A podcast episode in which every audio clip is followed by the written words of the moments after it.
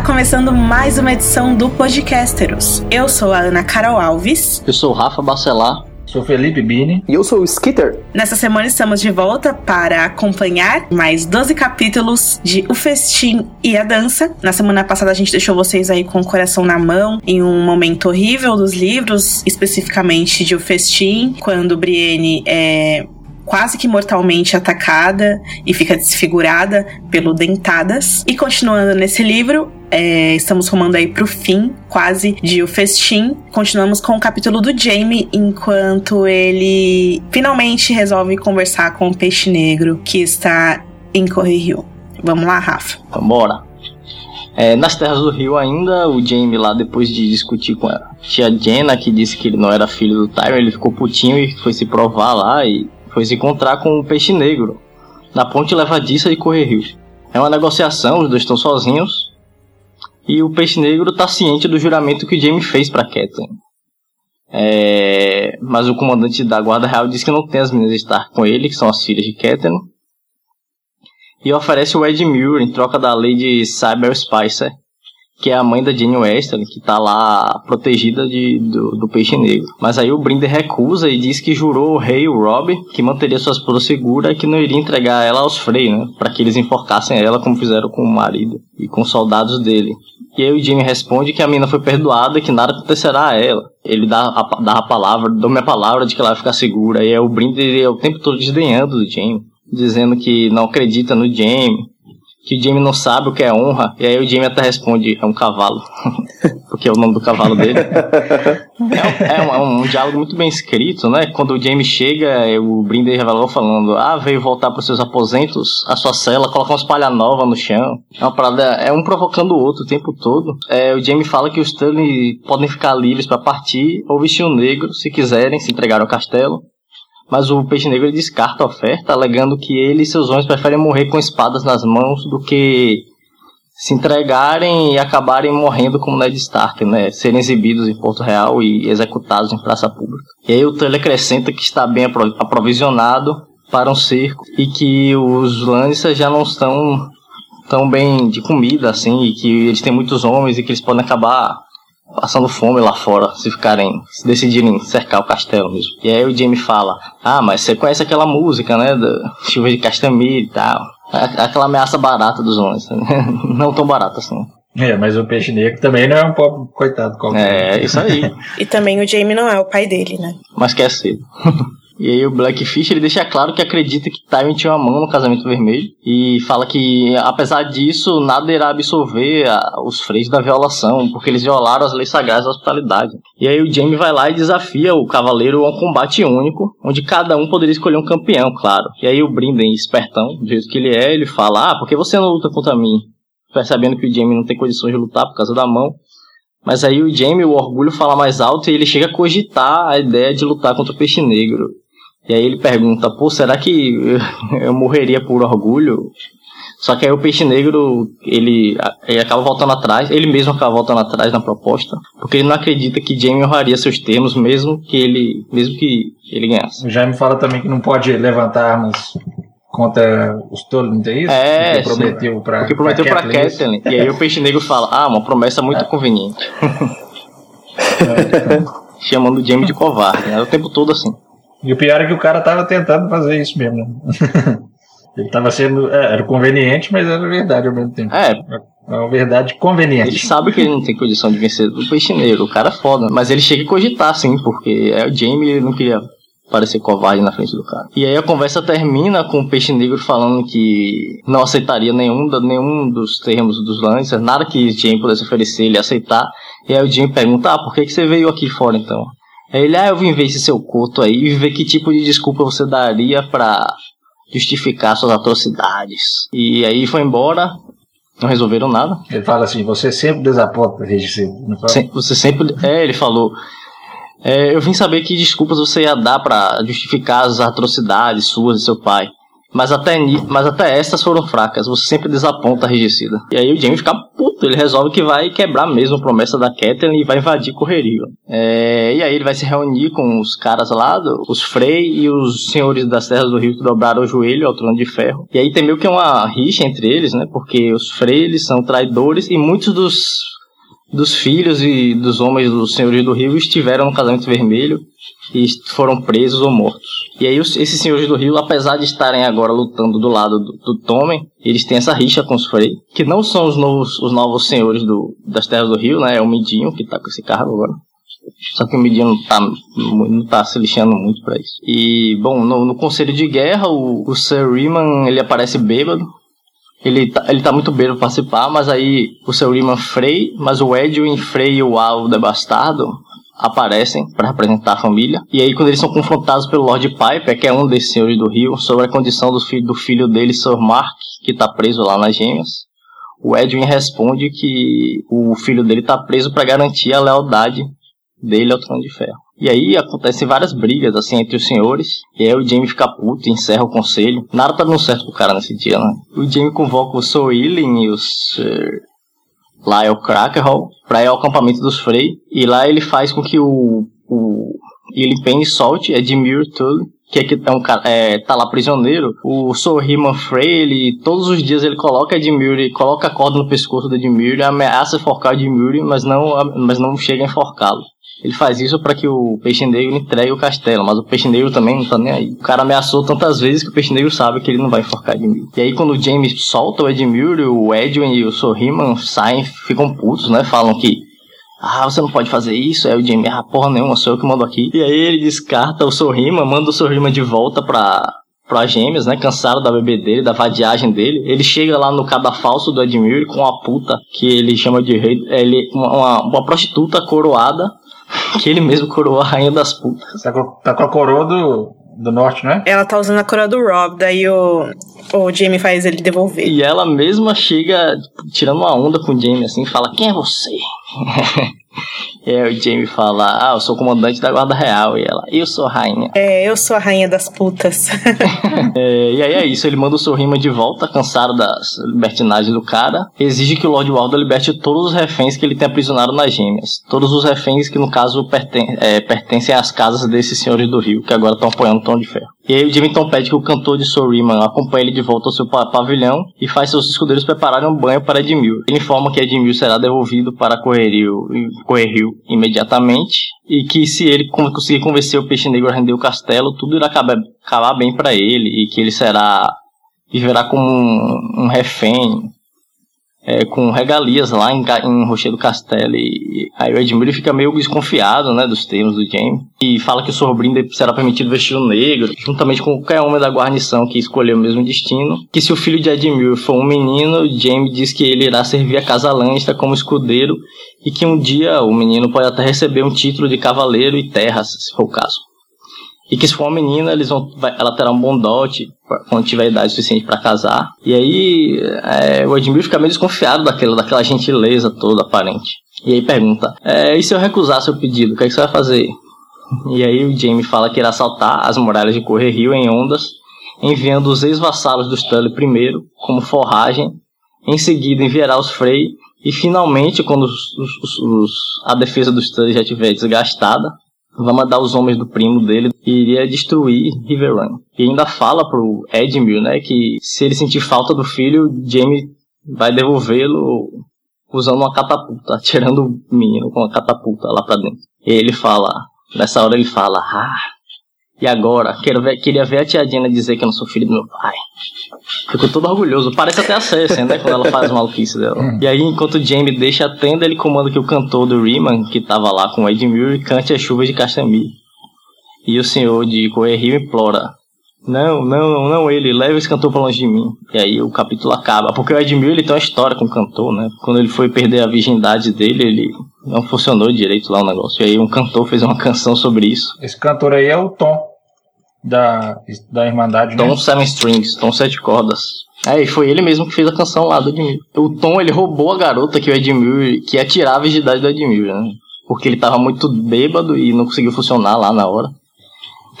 e aí o Tom fez um, fez uma canção sobre um, um peixe lá. É na Tormenta de Espadas, no capítulo da área, que eles citam essa música aí que o Tom fez pro Edmure. É a música sobre um flop fish, né? E desde então o Edmure odeia música e odeia cantores e tal. É uma parada bem. É, isso. Uma parada bem zoada. E aí o Ed Miller, desde então, ele tem essa raiva dos, can- dos cantores.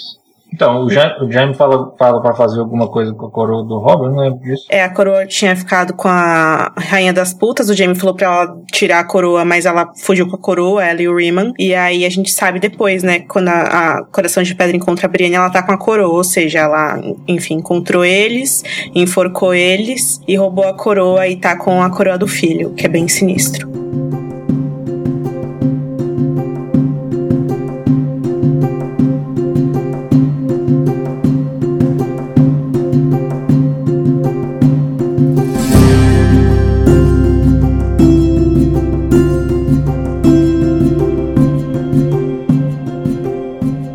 Gente vai pro capítulo da Cersei, o nono capítulo dela no Festim dos Corvos, aonde ela começa aí o capítulo acusando o Paisel de deixar é, Giles Rosby morrer.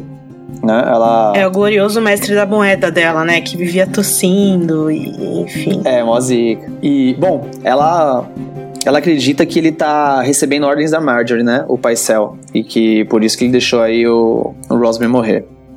O grande mestre nega, né? Explicando que tem visitado a jovem rainha apenas para dar as suas poções de dormir. e a Cersei força que ele confesse que leva chá de lua para ela. Né, e também faz com que ele saia para anunciar o último desejo do Rosby, que era doar todas as suas terras e as suas rendas para a coroa. Roubou todas as coisas da- dos Rosby. O Giles Rosby foi o cara que confessou no tribunal do Tyrion, no julgamento do Tyrion, que o Tyrion que tinha visto o Tyrion servindo vinho pro Joffrey.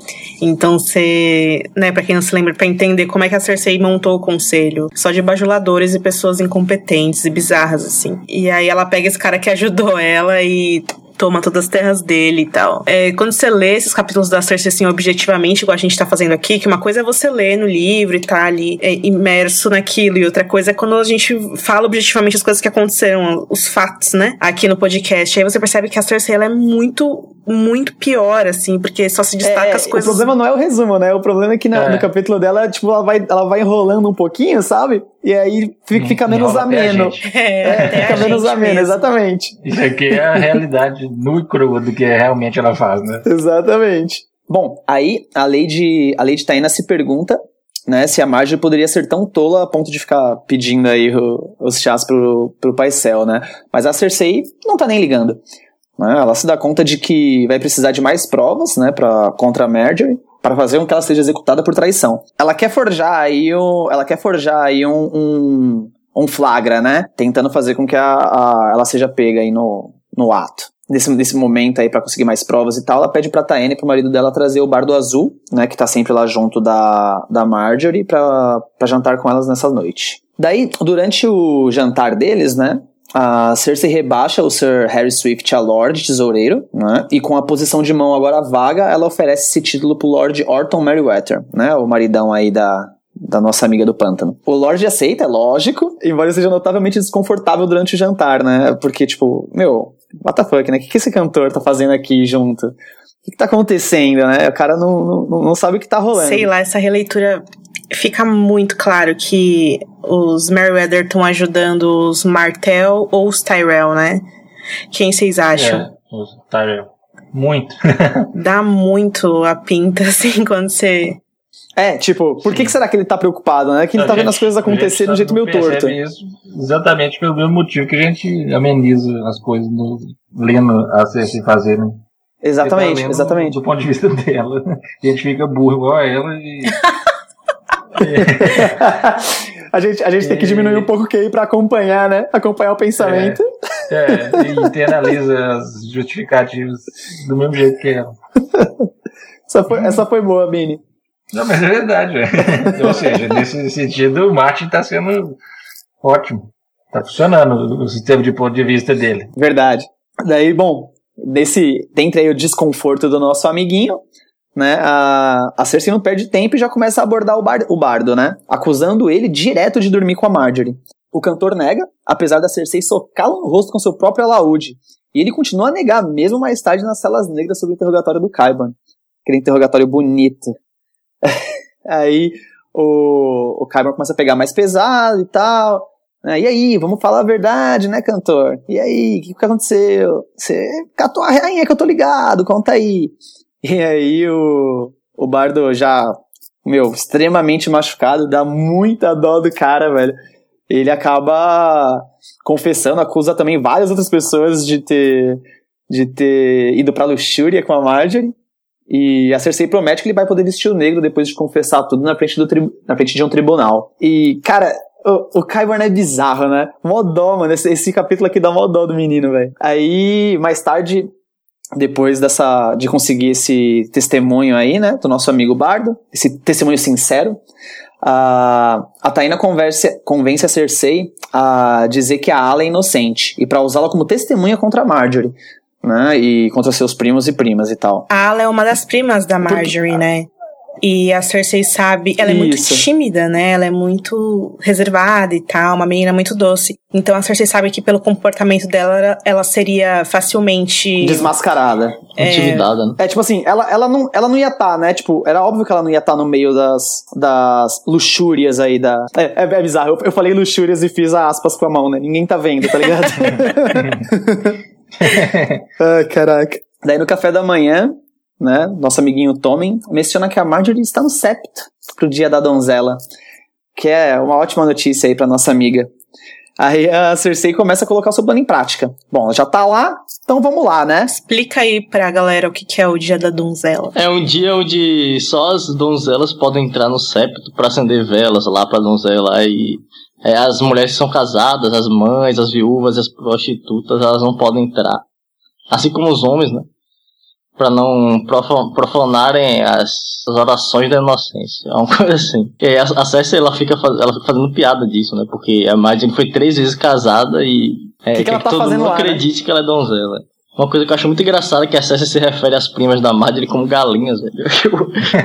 Chama de galinhas, é bem machistona. Assim, todas as coisas que a Cersei tá fazendo para pegar a Marjorie é, é, muito no campo abstrato das coisas, assim, sabe? Ela vai fazer o Osney mentir, daí ela vai tentar ludibriar, é, fa falso acusar as primas, daí ela pegou o bardo e plantou nele através da violência é, um suposto ato de pecado que ele supostamente tenha visto, que ele supostamente seja ali e aí ela sabe que a Marjorie não é virgem, mas aí ela sabe que a Marjorie passa muito tempo com o irmão, é, quer dizer, e é tudo muito abstrato. Será que ela vai conseguir culpar a Marjorie por isso? Quando a gente lê, você tem essa sensação que ela vai conseguir êxito nisso. A Marjorie é muito diferente do Tyrion, né? Uhum. Porque o Tyrion tem todo o sentimento de que as pessoas odeiam o Tyrion por, várias, por, por vários motivos, embora ele seja inocente de todos eles. E a Marjorie é uma pessoa amada, né? Todas as acusações que ela pretende aí são muito vazias. É, tipo, como ela tem propriedade sobre esse grande plano é, que ela tem. Ela, o plano dela é totalmente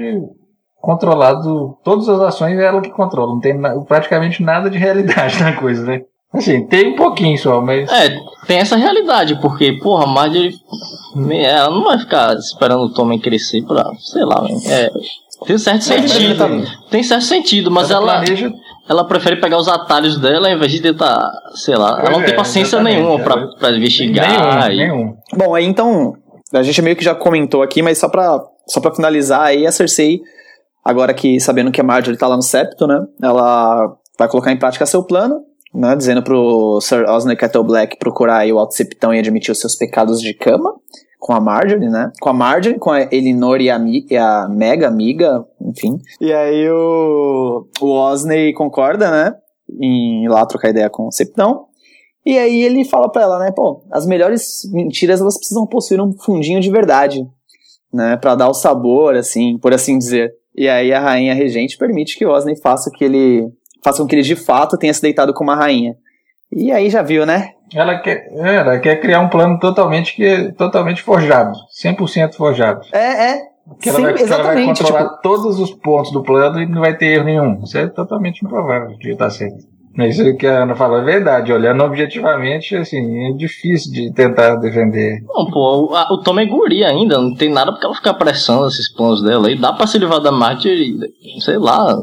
Até, acho que até se ela esperasse aí, qualquer coisa ia acontecer e a Marjorie ia acabar assim. Será que isso não tem a ver com o fato do Martin não ter, ter abandonado aquele plano de ter cinco anos de intervalo. Talvez no plano original dele ficasse esses cinco anos aí acontecendo nada e uma hora nada assim, né? Desenvolvimento lento, mas eu chego uma hora que a Cersei vai, tava tramando durante esse tempo todo e agora vai botar em prática, mas aí ele teve que correr com isso, talvez. Faz até sentido que você está falando por causa da profecia do Volonkar, que é o que move as Cersei em relação a essas atitudes, né? Porque nos três primeiros livros, a Cersei não tinha ponto de vista, claro, a gente sabe, mas em nenhum momento a gente sentiu que ela odiava tanto Tyrion como ela odeia nesse livro. Talvez justamente por é, jogar fora essa ideia de pular os anos, ela, ele tenha que ter inserido aí essa questão da, da profecia para justificar esse ódio a Marjorie, o ódio ao Tyrion e toda essa megalomania que ela desenvolve. começa a beber, começa a trepar com todo mundo pra, pra fazer as coisas que ela deseja é, se tornarem reais e tal. Porque é bem, é bem absurda, a mulher fica muito louca. Mas a Cersei como recurso literário dessa maneira, que tá no festim, é maravilhoso, porque é muito engraçado, é Sim. é muito divertido ler, né? Bastante. E é muito real também a questão da paranoia, é, a, a, profecia ajuda, mas isso não deixa de... O, o, Martin faz de uma maneira que não tira o fato de que o Tyrion, embora ele não tenha matado o Joffrey, pareceu muito que ele matou. E é, que verdade. a Cersei foi muito oprimida pelas obrigações reais que ela tinha como filha do Tywin, por tudo que ela sofreu no, com o casamento dela com o Robert, e é uma mistura de coisas que tornam ela um personagem muito realista, um personagem muito interessante.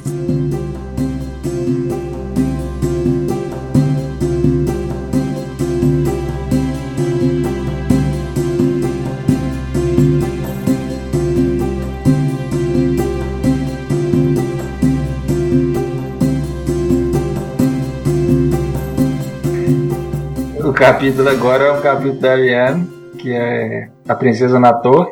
É o segundo capítulo dela no festim. E nesse capítulo ela está presa no topo da torre lança e pensando sobre o plano dela que falhou, o plano de coroar a Marcela que virou uma grande bagunça e deu tudo errado. Ela fica duvidando, ela não acreditava que alguém dos conspiradores dela fosse contar pro pai dela sobre o plano e nem que o Aryo Rotar ia chegar para interceptar e impedir que o plano se concretizasse. A coisa que ela menos esperava ainda fosse que era que a, que a Marcela fosse atacada. E o, o Estrela Negra cortou a Marcela. Mas nesse momento a Ariana ainda não sabe o que, que, qual que foi o resultado desse ataque na Marcela. Mas ela sabe que o Dane escapou dos homens do Arrotar. Ela sabe que a, que a Marcela tinha sido tinha tido uma cicatriz no rosto e tinha sido carregada depois desacordado numa situação muito grave. Mas ela lá na torre ela fica sozinha. É, os servos que vêm trazer as coisas para ela não falam nenhuma palavra com ela ela tenta conversar com eles eles não respondem. A Ariane acha que o pai dela vai vai encontrar com ela dentro de um dia ou poucos dias mas ela vai ficando lá sozinha, sem resposta nenhuma, tenta conversar com os céus, mas ninguém responde. E ela começa a ficar quase enlouquecer. Ela para de comer, ela começa a ficar pensando no Arzocart. Fica, nos primeiros dias ela fica muito chateada com a morte dele. Pensa na relação dela com as primas. Ela acha que, que as primas, que são as serpentes, estão aprisionadas na mesma torre que ela. Grita na sacada por, pelas primas e ninguém responde. E ela começa a ficar paranoica achando que por que, que elas não estão respondendo, sendo que ela nem sabia se elas estavam lá. E ela até tenta é, convencer uma serva que era apaixonada pelo Garen, que é um, um, um dos co-conspiradores da Ariane, a enviar uma mensagem, é, mas depois essa, essa, essa serva, que é a Cedra, ela nunca mais volta. E até que um dia que ela já tinha parado de comer, só passava o tempo todo na cama, depois de muitos dias, que o Armin Rotar tá, acorda e a diz para se banhar que ela vai que ele vai levar lá a presença do Doran. O Doran, quando vê a Ariane, ele pergunta: "Por que, Ariane?" Ele está perguntando por que ela, ela fez o que fez. E ela fala: Para, pela honra de nossa casa. E então o Doran revela para Ariane que eles não conseguiram pegar o, Gerald Dane, que a Marcela não morreu, mas que o estrago que o, que o Dane causou a ela não, não teve nenhum benefício aos martelos. Na verdade, só trouxe desonra e problema a eles. E fala que a última coisa de que eles precisam é uma guerra contra o Trono de Ferro. Principalmente uma guerra em que Dorne esteja sozinho, porque ele fala que Dorne é o reino menos populoso de Westeros e eles não têm a menor condição de enfrentar o Trono de Ferro por si só. É, ele fala que apesar de que o, o Daeron, o Jovem Dragão, tem escrito que Dorne tinha um exército muito grande, na verdade, por ser populosa, na verdade isso era uma mentira. Ele fala que a Ariane devia saber disso, que eles não tinham nenhuma possibilidade contra o trono. A Ariane tenta extrair do pai dela quem que foi o traidor que contou sobre o plano. O Doran é claro que não conta. Ele fala: ah, você pode tentar descobrir, mas enquanto isso você, você fica desconfiando deles, todos eles, porque desconfiança é uma coisa boa numa princesa. Ele fala com a Ariane que ela o decepcionou e ela diz: Você está me decepcionando há anos, pai. O Doran então revela que nenhum dos ela, a Ariane também temia que os conspiradores dela fossem ter um, destinos muito ruins. Eles tinham sido levados para prisão de Dorne, que é Gaston Grey, mas o, o Doran revela para ela que o Underdoubt foi enviado para Novos para se virar Melar, que é a esposa dele, a mãe da Ariane, que o Garen foi enviado para Tyrosh por dois anos e que a Silva é, foi enviada para Greenstone para se casar com o, o, o Lord Estermont. Na verdade, ele fala com Ariane que, apesar de tudo isso, de o Rotar ter interceptado os planos, ele, ela e os primos dela podem ter começado a guerra que elas queriam, já que o Balon Swan é, está indo a caminho de Lã Solar. Mas o Doran já sabia disso e ele organizou para que os vassalos, no, os vassalos doneses no caminho do trajeto do Swan até Lança Solar, atrasem o cavaleiro com torneios e outras coisas, mas que uma hora ele vai chegar realmente no castelo e vai descobrir que o Arzokhark morreu, que é o irmão dele da Guarda Real, e que a Marcela está mutilada. A Ariane continua fazendo troço do pai dela, falando que ele não faz nada. Ela fala: O que, que eu vou fazer com você? Ela fala: Faz o que você sempre faz, não faz nada. Fica falando que ele é um inútil, muitas coisas assim. E ele fala que já está perdendo paciência. E ela fala: Para o Lord Tyre, você sempre tinha paciência de bê-lo abençoado, mas para o seu próprio sangue, nenhuma. E o Doran responde: você confunde paciência com indulgência. Eu tenho trabalhado na queda de Tywin Lannister desde o dia em que me disse de Eli e seus filhos. Ela não entende por que, que ele está falando isso. E ela começa então a jogar na cara do pai dela que ele nunca gostou dela, que ele sempre quis privá-la dos direitos dela, dorme, porque ela é a herdeira, né? Ela acha que, que ele queria que Quentin fosse o herdeiro dele. E realmente o Doran tinha escrito numa carta que um dia o Quentin iria sentar onde ele se senta e, seria, e reinaria sobre Dorne, mas na verdade isso aí significava era parte de um plano maior. A Ariane fica lembrando sobre os pretendentes que o pai dela ofereceu ao longo dos anos, porque ela já tem 23 anos e não é casada, né? Mesmo sendo herdeira de Dorne.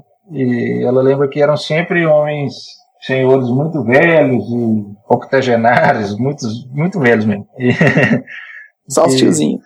É, o Dorian fala que ele precisava que fosse visto que ele estava tentando arrumar um, um marido para Ariana, mas que ele só indicava esses, esses lords porque sabia que ela os rejeitaria. E ela também não entende isso. Ela fala, ah, eu sei que o Quentin está indo para Tyrosh. Ele fala, não, não está indo para Tyrosh. Ah, então é Liz, então é Mir, algum lugar do outro lado do mar. Ele deve estar tá indo contratar uma companhia mercenária para tomar o que, o que é meio de direito, alguma coisa assim. Totalmente é, acha que o, que o pai e o irmão são contra ela. Mas ele fala que em uma época era que era, tivesse ido para ela mesma, para Tyrosh, para que ela encontrasse com o, com o prometido que ela teria, o prometido secreto dela, que ela até esse momento não sabia que existia. Ela fica realmente sem compreender o que, que isso significa. A Yanni encontrar em Tyrosh o prometido secreto dela, que vivia lá em Essos também. Quem será? É, essa pessoa na verdade era o Viserys, né? Mas nesse momento aí a Ariane ainda não sabe disso. E aí ele fala que explica por que, que o Quentin na verdade está lá em Essos. Ele fala que vai trazer o desejo do coração deles. E aí a Ariane fala, pai, e o que é o desejo do nosso coração? E ele responde, vingança, justiça, fogo e sangue. Ai, muito bonito. E ele tá com o dragãozinho na mão, né? Com o dragãozinho na mão. Ele tava jogando Sivassa o tempo todo e nesse momento ele pressiona o dragão na mão da Ariane e diz que o desejo dele é vingança, justiça, fogo e sangue. Por que ele deixou ela presa esse tempo todo lá na torre? É bem angustiante acompanhar ela tal. Porque será que ele tava pensando que maneira que ele ia contar tudo para ela, o grande plano? Ou será que ele tava pensando o que, que ele vai fazer daqui para frente? Por causa do incidente com a Marcela e como ele vai ter que lidar com isso e tal. Enfim. É, eu acho que era realmente, acho que era realmente punição porque no começo ela chega lá assim, bem. É, um pouco arrogante ainda, depois do plano, mesmo tendo sido mal sucedido. E ao, ao longo. Ao, com o passar do tempo, ela vai realmente ficando. se submetendo ao pai dela. Ela fala sim, que. Sim.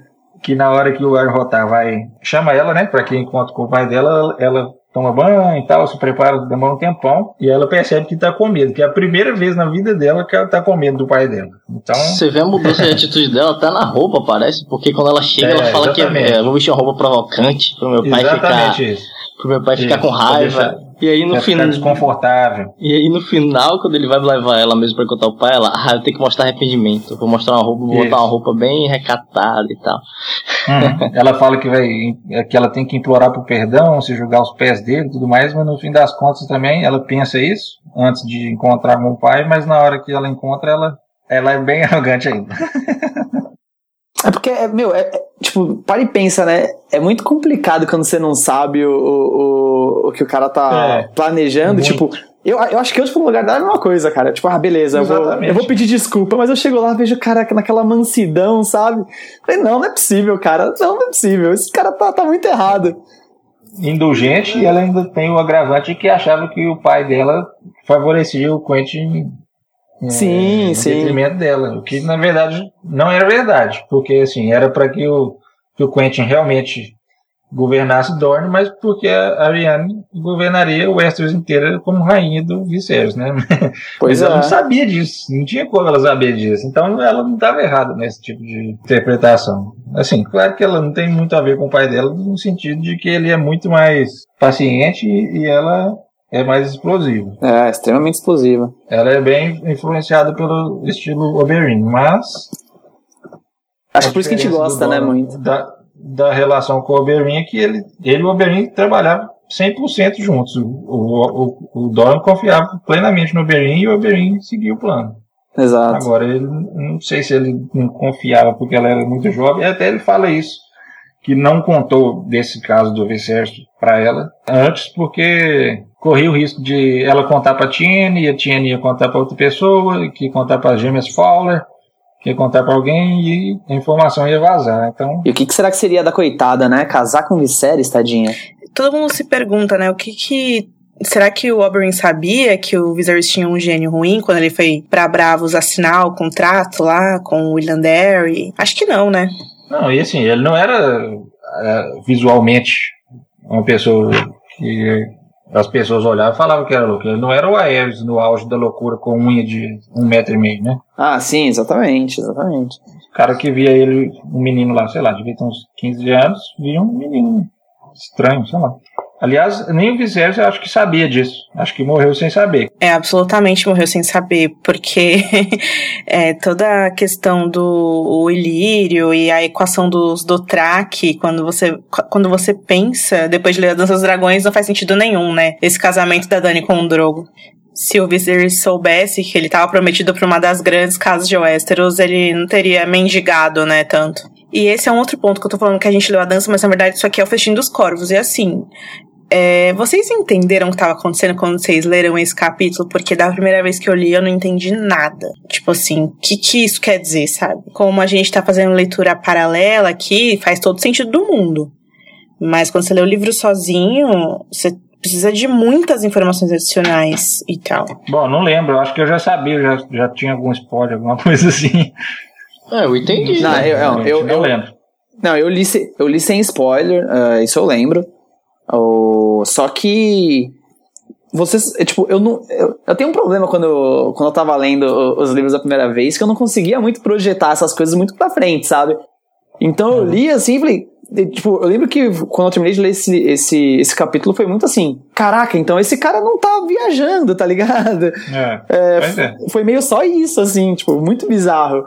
E aí, depois de muito tempo, aí é, eu cheguei até a reler e falei: ah, puta, olha aí, né, meu, que da hora. Só que na, hora que eu li a primeira vez foi só um, aquela surpresa de que, putz, beleza, então a gente tem aí um, um cara inteligente mexendo as pecinhas que a gente não tava sabendo. Né? Foi muito mais, um, foi muito mais essa, essa surpresa, na verdade. Porque você fica, mano, você fica muito no time da, da Ariane, saca? Tipo, não, ela, ela, ela é meio doida, mas tem que ser, velho. Ela tem que fazer o que ela tem que fazer mesmo e, e você tá torcendo pra ela de tudo quanto é jeito. Porque você não vê ninguém com muita é, com essa gana, né? Com a, com a gana que ela tem, assim, de, de fazer as coisas e tal. E você começa a torcer por ela, principalmente depois de. Depois de ver o, a treta com o Oberyn e tal. É, ela, ela é meio quem, quem. Como é que se fala? Quem substitui aí, né? a posição dele. É, eu achava que o Dora era só um cara que ia morrer, sacou? Pra poder a Ariane assumir. Eu também. a gente não sabe quem que foi o traidor da Ariane. Se é que teve algum. Porque mas verdade, como não teria? No, no capítulo anterior, ah, não, o cara pode ter simplesmente seguido a Ariane e descoberto tudo. É, a tá, Tiene, é em, em, uma conversa anterior, fala que. Fala exatamente o que, que ia fazer. Coroar Marcela, alguma coisa assim. Aí os caras pensaram, uai, será que eles estão pondo esse plano em prática mesmo? Vamos vigiar. E aí seguiu. É, o, o Dora, em, em, um momento, fala que realmente é, já sabia desde antes, mas que deixou Deixou rolar. Seguir e deixou rolar até longe demais. é que o pessoal acha isso porque no capítulo que ele encontra elas, o Ariel Holta, né, pega elas no flagra fugindo. A Ariane pergunta, é, quem é que foi que dedurou? Daí ele responde, alguém contou. Tem sempre alguém que conta. A turminha que tava tentando levar a Marcela embora pra coroá-la tinha o Ares Oakhart, o Garen, o Andre, a Silva e o Estrela Negra. Pode ter sido qualquer um deles, pode ter sido alguma das Serpentes de Areia, a Tiene, muita gente acha que foi ela, né? Porque elas eram. A, a Tiene e a Ariane são amigas muito próximas, né? O caso é que ela fica lembrando tudo sobre a Tiene, inclusive depois que ela pensa nos traidores, ela, ela pensa na Tiene. Talvez seja até um indicativo de que foi realmente a conversa da Tiene que revelou. Mas aí ela fica lembrando que a Tiene. Tudo elas tinham feito pela primeira vez juntas. Tinha aprendido a ler juntas, ficaram bêbadas a primeira vez juntas. Elas iam ter perdido a virgindade juntas. Mas aí, na hora que o, o Dre Doubt foi consumar com a Tiene, ele. Ah, eu esqueci a palavra que o Martin usa. É, ele ficou meio ele animado e... antes da hora. é, se animou demais antes da hora, só com as mãos dela. E não rolou. Teve um podcast passado que eu falei besteira aí, que eu confundi a Animéria, que fica com as gêmeas Fowler. Eu falei que era a Tiene, a Ariane, não tem nada a ver. É que Norton não pega todo mundo, aí a gente se confunde. Mas o Drake é esse, um dos melhores amigos aí da Ariane. É, é ele que quase é, tirou a virgindade das duas, mas não rolou, porque ele teve ejaculação precoce, sei lá. E aí pode ter sido ele, porque ele tinha aquele irmão, não era? Que. Que é interessado na Ariane também. Ela fala que esse cara que quase tirou a virgindade dela tem um irmão que também é afim dela, uma porra dessa. É, Jay Doubt, o irmão dela, Desiel Doubt, também já quis casar com ela. Isso. Ela fica lembrando durante esse tempo. É totalmente introspectivo o capítulo por um bom tempo, porque ela fica sozinha na torre sem conversar com ninguém. Então ela fica lembrando tudo da vida dela. É mesmo. E daí tem gente que acha que o Dre pode ter dedurado pro Doran, porque ele queria. Ou ele mesmo casar com a Ariane, porque ele é afim dela, ou que o irmão casasse com ela para eles terem alguma coisa ali de Doran, né? Porque eles são de baixo nascimento e tal. Eu sou totalmente pro Ariane, mesmo sabendo que ela é um dos personagens mais imperfeitos que tem. Não, é, mano, ela é, ela é apaixonante, acho cara. Por, acho que é até por isso que eu gosto dela, porque ela tem muita falha. Eu sou, eu sou extremamente suspeito para falar que a minha namorada se chama Ariane. Mas é. mesmo quando eu comecei a ler, eu já comecei a prestar uma atenção especial, viu? Dos personagens adultos, assim, a Ariane é que causa mais empatia, assim. Se você Exatamente, for... ela é humana totalmente humana. Ela é humana, é verdade. Uma das coisas que eu mais gosto nela, nela é a franqueza, assim, sabe? O Doran tá lá é, xingando ela pelo que ela fez, ele fala, e esse Oakhart? Que, um cavaleiro da guarda real, o que foi que você fez, né? Ela, ah, pai, eu fudi ele. Você pediu pra eu entreter os seus nobres visitantes, então eu foi isso que eu fiz. Tipo, a franqueza dela é muito boa, sabe? A própria maneira como ela lembra do Ares, assim, a... ela fica se pensando, né? Triste porque ele morreu, é porque por que fez aquilo? Por que foi jogar sua vida fora? Nunca disse para você fazer isso, né? Eu só quis, eu só quis e chora até dormir e tal. E aí sobre a Marcela ela pensa: eu nunca desejei aquilo, nunca. Não desejei nenhum mal à garota. Tudo que quis foi que ela fosse rainha. Se não tivéssemos sido traídos, quer dizer, é claro que ela não tá sendo a pessoa mais boazinha do mundo, ela manipula pulou a Marcela até quando ela pôde, assim. É, ela como uma princesa, né, no, no, numa posição de poder ali, fazendo estratagemas. Game of Thrones é feito disso, ela não é hipócrita nesse sentido, mas ela gosta da Marcela e ela quer o bem da Marcela, ela trata bem a Marcela e, e ela conversa com a Marcela e ela tem essa relação com todos esses amigos de baixo nascimento e de alto nascimento, que são relações extremamente verdadeiras, e com as próprias primas e com o pai. É, quer dizer, personagem muito franca e muito interessante, uma verdadeira princesa mesmo. Eu acho que ela ainda vai fazer muita bagunça aí coisa errada. Ah, tem uma outra coisa interessante também, que ele fala que a gente já conversou uma vez sobre aquela hipótese de o Oberyn ter envenenado o Tyrion, né? Nesse capítulo aí tem um, uma passagem que é um possível indicativo de que não estava acontecendo isso. Porque ele fala que o plano dele de para acabar com o Tyrion era de, que antes que o Tyrion morresse, ele perdesse tudo que ele era querido, tudo que ele gostava. E naquele momento ali em que o Time morreu, assim, mesmo que não fosse o Tyrion que tivesse matado ele, se ele morresse pelo veneno, ele não estava nem perto de Tinha tudo as ainda. coisas que eram. Ah. É, ele estava no auge completo. Ele fala que o pra- é, desde a queda, ele trabalhou sempre pela queda do Tywin, mas que o filho dele roubou o prazer dele. Aí ele fala assim: ah, no fim das contas estou até feliz, porque está em algum inferno aí e foi levado para lá pelo próprio monstro que ele criou aí. É, mas aí tem duas figurinhas, né? Duas cartas selvagens. A primeira é o próprio Oberyn, que era louco do cu. E a segunda é o Varys, né? Que como a gente vai ver aí mais pra frente. É, bem, a gente já sabe na leitura paralela que ele que ele tá financiando aí a campanha, na verdade, da Daenerys. Tava financiando a campanha da Daenerys, supostamente. E a do Aegon, se o Aegon for um Targaryen mesmo. Então ele tava precisando esse tempo todo da ajuda dos Martel, então ele pode ter, enfim, influenciado ali. Mas no capítulo do Ironholter que a gente vai falar, é, ainda nesse podcast a gente desenvolve isso melhor.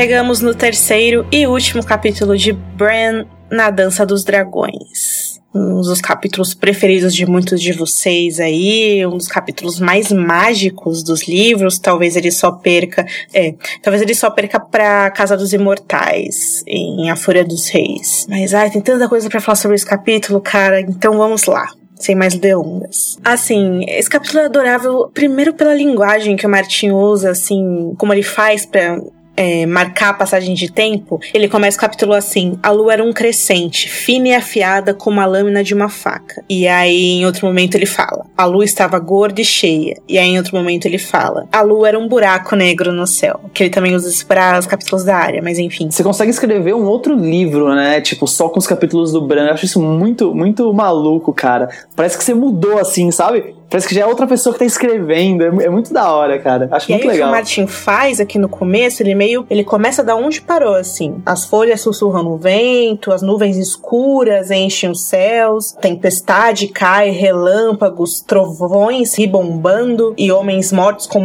com mãos negras, olhos azuis, caminham perto da fenda lá da montanha onde eles entraram. Esses homens não podem entrar, são os White Walkers que não podem entrar porque o lugar é protegido, né? É, contra a morte. Ele fala que sob a montanha, o garoto quebrado se senta em um trono de represeiro, ouvindo o murmúrio no escuro dos corvos que estão voando e passando pelos braços dele. E aí o corvo, o Martin coloca que o corvo falou pro Bran: Você nunca andará novamente, mas você voará. E aí, de vez em quando, o Bran escuta a canção que venha de algum lugar. Os filhos da floresta, ele pensa, né? A velha ama teria chamado eles de cantores, mas aqueles que cantam a canção da terra era o nome que eles se dão, né? Que os da floresta se dão. Porque o nome deles, na língua verdadeira, nenhum humano podia falar. Os corvos podiam, mas humanos não. Os olhos dos corvos são cheios de segredos. E que os corvos ficam bicando, né? O, o Bran enquanto ouve as, can as canções. Aí o Martin fala que a lua agora tá cheia e gorda. Quer dizer, o Bran ficou um tempão ali escutando só a canção, só a canção da terra, só as crianças da floresta, os filhos da floresta cantando, sabe, sei lá onde, dentro da caverna. E aí o Bran Bran fala que ele deu um nome para essas crianças, né? Ele cita o cinza, a folha, escamas, faca negra, trava-neve, brasas. Porque os nomes deles são longos demais para as línguas humanas, né? Então eu, o Bran criou esses nomes para eles e o Bran é tão fofo, a gente se esquece que ele é uma criança, né? E ele fica chateado porque como ele não fala a língua dessas desses filhos da floresta, ele só, ele só consegue se comunicar com essa garota que é a Folha, né?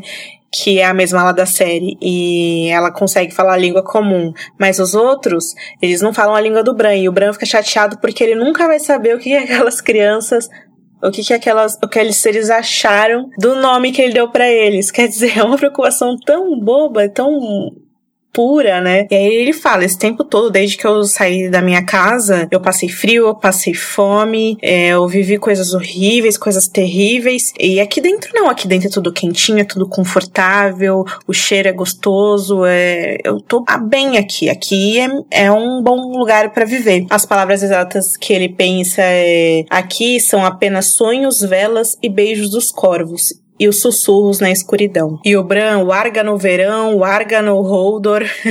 e as crianças cantando lá embaixo, os corvos cantando e voando e, e bicando Bran, e aqueles montes de é, raízes e galhos do represeiro. É uma cena completamente louca. Daí o Bran fala: É, o último vidente verde, eu tô aqui com ele. E quando a Mera perguntou pro, pra esse velho bizarro aqui qual era o nome dele, o velho respondeu em um tom sinistro: Usei muitos nomes quando eu era rápido. Mas uma vez tive minha mãe, e o nome que ela me deu em seu seio foi Brinden. E aí o Bran fala: Ah, eu tenho um tio que chama Brinden também. É tio da minha mãe, na verdade. Brinden Peixe Negro, ele é chamado. E aí o Corvo de Três Olhos fala: Ah, provavelmente ele ganhou esse nome depois de mim. Porque muita gente ganhou esse nome depois de mim.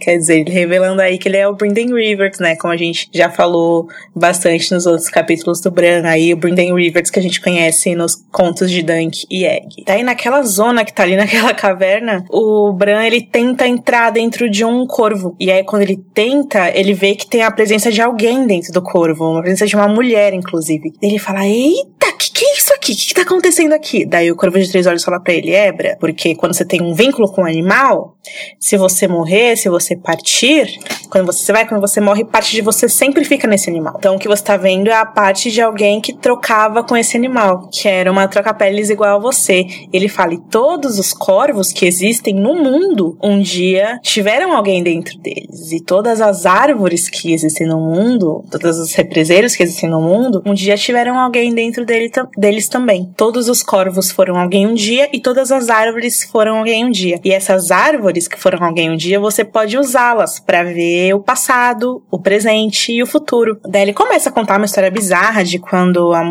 muito tempo, quando não existiam homens no mundo, os filhos da floresta, quando eles não queriam mais viver, eles entravam dentro das árvores no sentido, num sentido literal da coisa mesmo. Eles se fechavam ali, eles entravam dentro das folhas e se fechavam e meio que morriam ali entre aspas e viravam parte daquilo, né? E é dito pelo Corvo de Três Olhos também que essas árvores é, um dia foram deuses. Os deuses um dia não quiseram mais viver e se transformaram nas árvores. Então os deuses viraram as árvores e os filhos da floresta também viraram as árvores. E é por isso que as árvores árvores têm os rostos esculpidos por serem os deuses, e é por isso que as árvores estão conectadas com, com quem tem o tipo de poder que os filhos da floresta tinham de ver o passado, presente e futuro. Que não eram todos, né? Ele fala que entre as, os filhos da floresta, um em cada mil tinha. Um em cada mil podia ser warg. E desses wargs,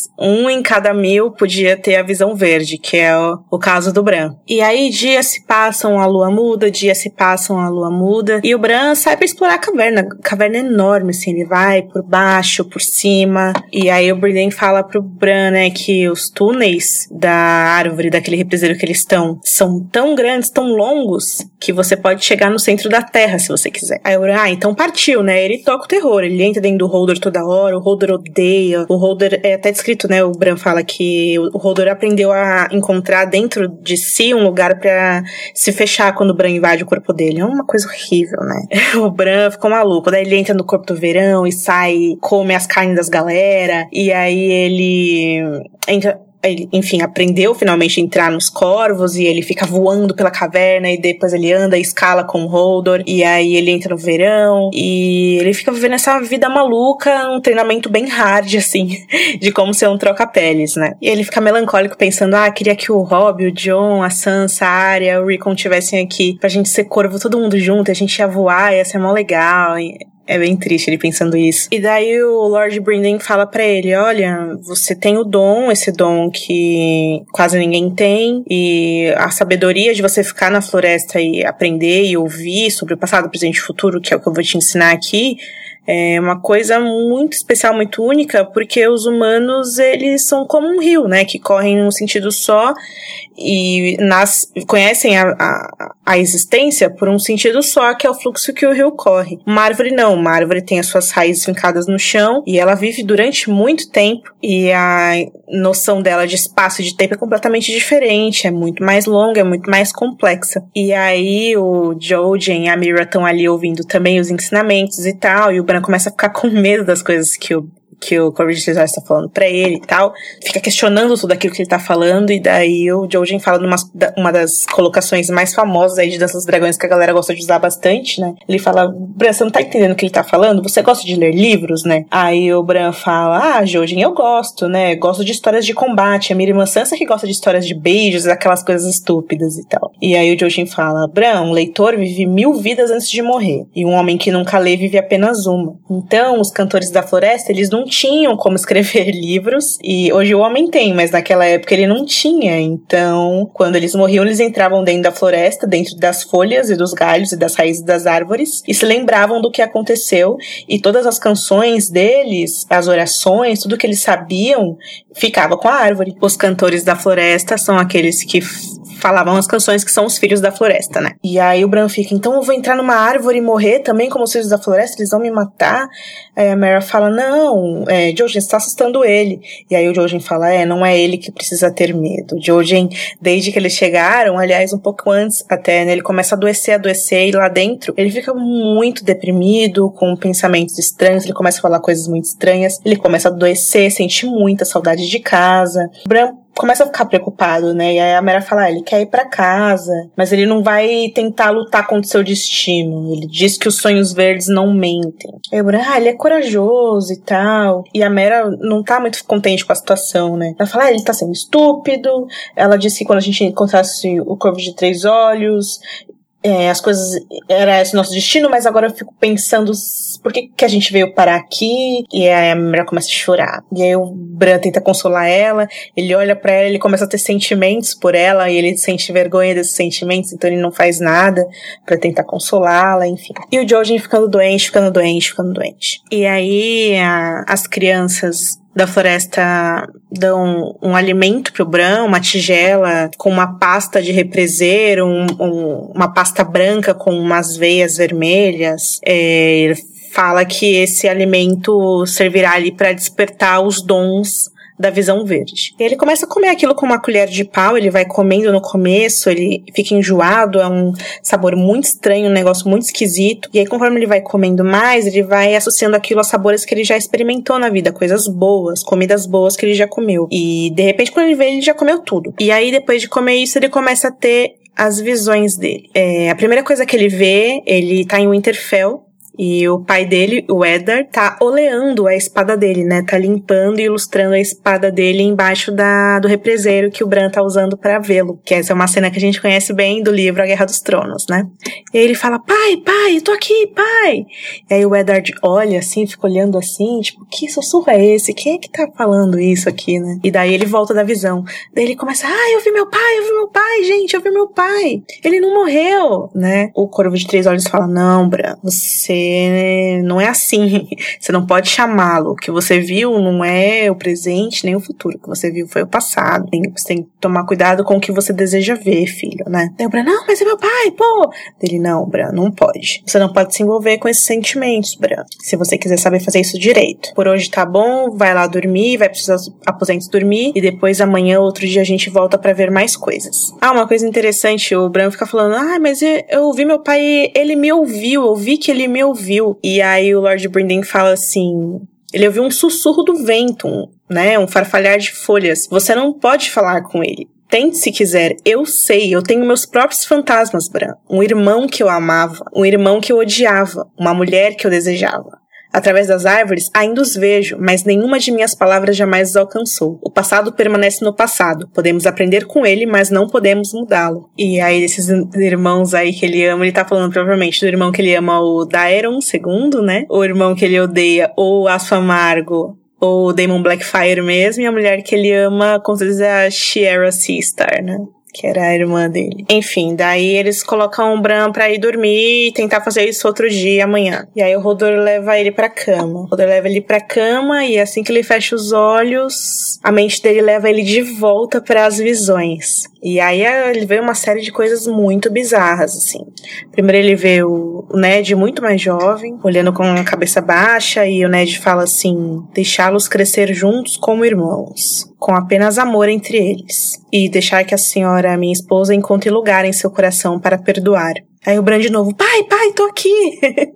Aí o Ned olha pra árvore assim, tipo, eita, que que é isso aqui? E aí o Ned pesaroso, assim, em oração, né? E a árvore, né? E aí a imagem some e aparece outra imagem. Uma menina que ele fala: Olha, é a área. Minha irmã área lutando com um garoto. Esse garoto parece eu, mas eu nunca tive esse cabelo grande assim.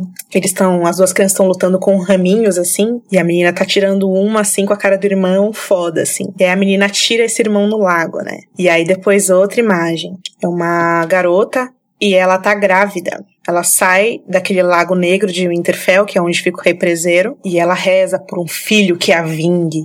E aí depois outra imagem, uma menina esbelta na ponta dos pés, beijando um cavaleiro tão alto quanto o Holdor. E depois outra visão. É um homem jovem, pálido de olhos escuros, cortando três ramos do represeiro para fazer flechas ele vê outros senhores de Winterfell altos, altos, duros e severos. Esses homens são vestidos em pele e cota de malha. Ele se lembra de ter visto aqueles homens nos, nas criptas de Winterfell, mas ele não consegue lembrar os nomes deles, né? E aí a imagem de novo desaparece para ter uma outra. Um homem com uma barba bem grande, assim, forçando um prisioneiro de joelhos, em frente, é claro, uma árvore coração. E aí uma mulher de cabelos brancos chega, com uma foice de bronze e ela mata esse prisioneiro. Quando essa senhora de cabelos brancos corta o homem com a foice, o sangue começa a diluir e se espalhar pelo solo e pela árvore, o Bran sente o gosto do sangue. E o capítulo acaba assim.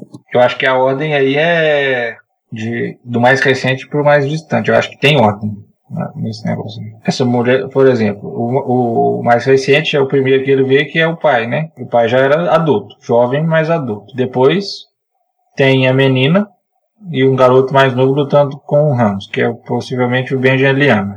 Então, foi anterior. É, primeiro Ned pedindo aos deuses pra Kathleen encontrar no coração dela lugar para perdoar o fato de que ele trouxe um garotinho bastardo da guerra. E o segundo são os dois garotinhos, provavelmente Liane e Benjen, brincando na lagoa. Agora, essa mulher grávida do poço aí, realmente nem faço ideia. Depois aí, ó, tem a possível velha ama com o Duncan. É, bem bonitinho, né? Principalmente porque na época que a dança foi publicada, o Martin tinha dito que o próximo conto de Dunk Egg ia se chamar The She-Wolves of Winterfell, né? As Lobas de Winterfell. E a gente vê essa mulher na ponta dos dedos abraçando um cavaleiro alto, que seria a velha ama ou alguma outra mulher com o Duncan. E aí no próximo conto vai mostrar como eles dois se envolveram. Mas o Martin já disse que não vai ter mais esse conto, não vai mais ter esse nome. E aí a gente, pô, Martin.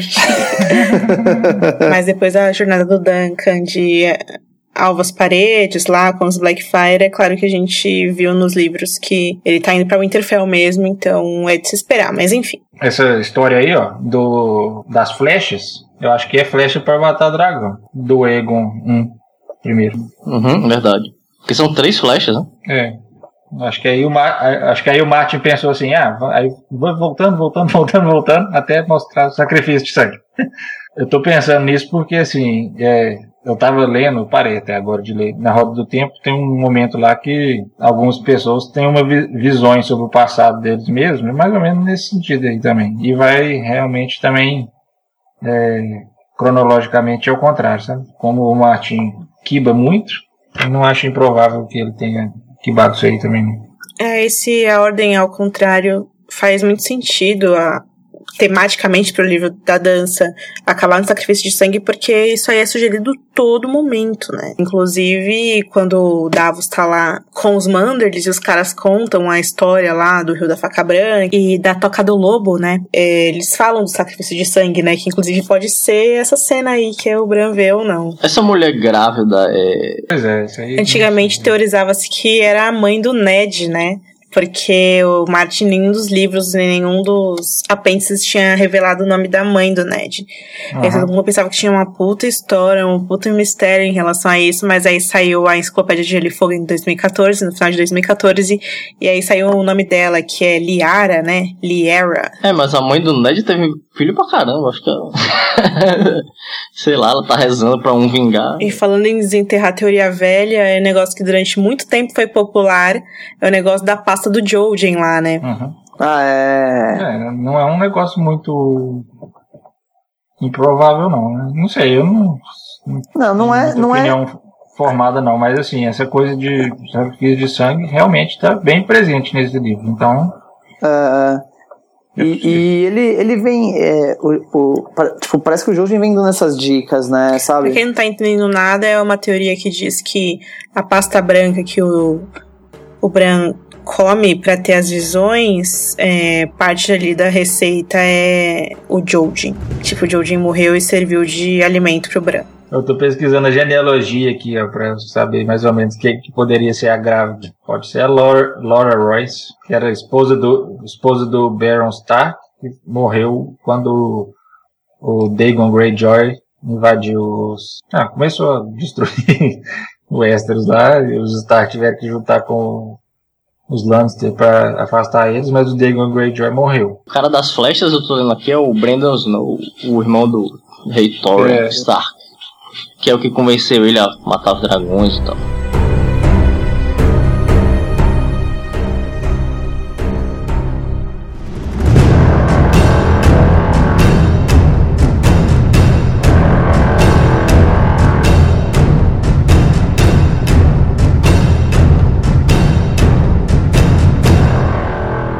Bom, o próximo capítulo é o sétimo do John na Dança dos Dragões. E ele começa no topo da muralha com o Ed Doloroso. E eles estão discutindo sobre levar os novos recrutas para fazer o juramento além da muralha. E o Ed Doloroso fala que é muito perigoso por causa dos, dos selvagens, de alguns selvagens que ainda estão lá e dos White Walkers, etc. E aí o John fala para ele que é uma tradição e que ele mesmo vai liderar o grupo. E aí o Ed fica todo loucão. Ah, você deveria ficar seguro aqui na muralha, eu sou o comandante. Mas o John fala, porra nenhuma, eu vou. Uhum. Aí o Macho também, a mesma coisa. Começa a discutir com ele, dizendo que é imprudente, que os caras iam fazer o juramento no septo. Mas o John recusa, é, ele entrega o, o, comando da muralha pro Macho e parte com os, os recrutas, que são seis. É, Harriet, o cavalo, de Vila Topeira. Aaron, e Emmerich, que são de Ilha Justa, o Seitin, que é de Vila Velha, e os dois selvagens, Kouros e Jax, que são os primeiros selvagens a aceitarem fazer o juramento da patrulha.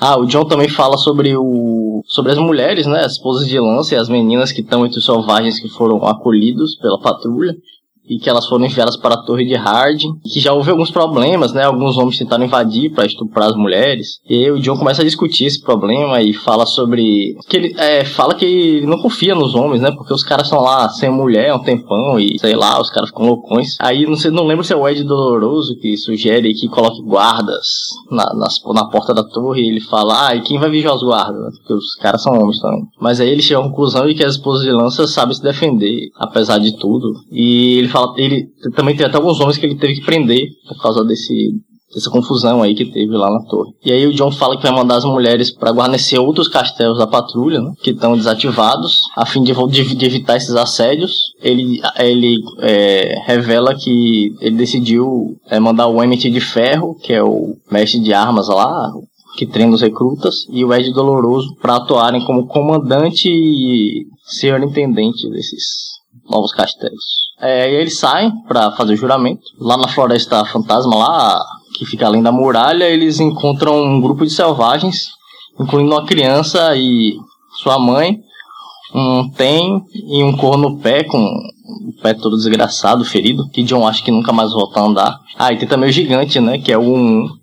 Eles estão lá no bosque dos represeiros, que é onde os caras vão fazer o juramento. E aí o John quando eles percebem esse grupo lá, ele, ele até pensa em enfrentar os selvagens e o gigante, porque ele tá com um grupo maior, mas ele vai com aquela ideia de que ele pode vencer o gigante, mas que ele vai acabar, ele pode ter um grande curso, né, para matar. Mas aí o Kouros, que é o selvagem, por sorte, sabe falar a língua dos gigantes e consegue convencer o 1-1 a deixar, com que os, a deixar que os patrulheiros façam juramento. Inclusive o gigante até se junta a eles depois. O Kuros fala que fala pro gigante que os deuses antigos também são os deuses dele e aí fica tudo de boa. É, toda essa parte que eles juram os votos é muito bacana porque o John é, meio que renova os votos dele nesse momento, né? Os meninos se reúnem lá ao redor da árvore e eles começam. A noite chega e agora começa a minha vigília, não terminará, não terminará até a minha morte. E aí nos pensamentos do John ele pensa: faça que essas mortes demorem a chegar. Aí o John se ajoelha na neve, né? E pensa: é, deuses de meus pais, protejam esses homens e proteja a área também, a minha irmãzinha, onde quer que ela esteja. Rezo a vocês, deixem que o men se encontre a área e que a traga a salvo para mim. E aí os meninos continuam, né, na oração. Não tomarei esposa, não possuirei terras, não gerarei filhos, não usarei coroas, não conquistarei glórias, viverei e morrerei no meu posto. E aí o John pensa: Deus da floresta, dê-me forças para fazer o mesmo. Dê-me sabedoria para saber o que precisa ser feito e coragem para fazê-lo. E aí os meninos continuam nos votos. Sou a espada na escuridão, sou vigilante nas muralhas, sou o fogo que arde contra o frio, a luz que traz consigo a alvorada, a trombeta que acorda os que dormem, o escudo que defende o reino dos homens. E aí o John, é o escudo que defende o reino dos homens. E aí nessa hora que ele fala de defender o escudo dos homens, o fantasma chega perto dele, e aí o John consegue sentir cheiros estranhos, né? Ele, o, John, o fantasma encosta o focinho no ombro do John, e o John passa o braço em volta dele, e o John consegue sentir o cheiro do calção sujo do cara, do perfume doce do cetim, do medo, do almíscar, do, do, do gigante. Quer dizer, né? Nesse momento ele tá trocando ali sentidos com o lobo dele que é muito legal. E aí, enquanto eles estão falando os votos lá, o John percebe que a função dele é guardar o reino dos homens, né? Com as próprias palavras dizem. E que eles, ele, esses homens também incluem os próprios selvagens. E aí, quando eles retornam para Castelo Negro, eles trazem os dois cadáveres dos selvagens que também estavam no meio desse grupo. E ele, ele manda os cadáveres para as celas de gelo, que ele planeja estudá-los posteriormente, né, caso eles revivam.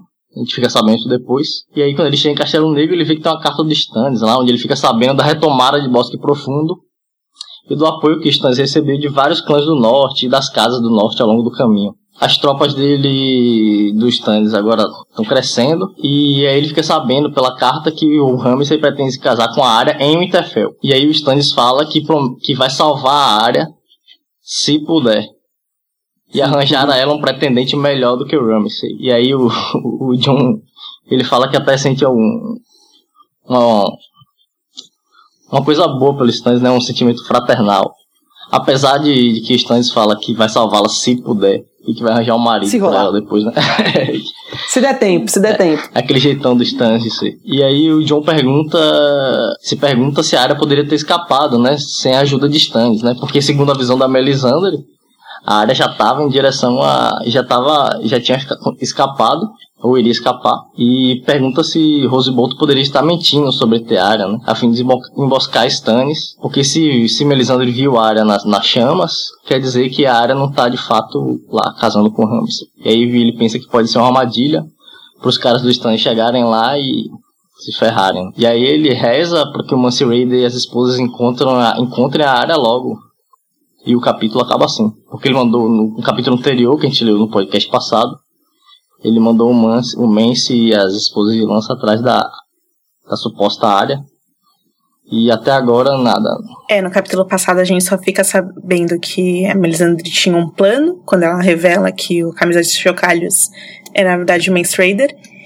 E nesse capítulo aqui, que na verdade é revelado que o camisa. Desculpa, o Man- Mance Raider foi pra Winterfell com as mulheres de Vila Topeira, né? Que vão ser as lavadeiras dele lá.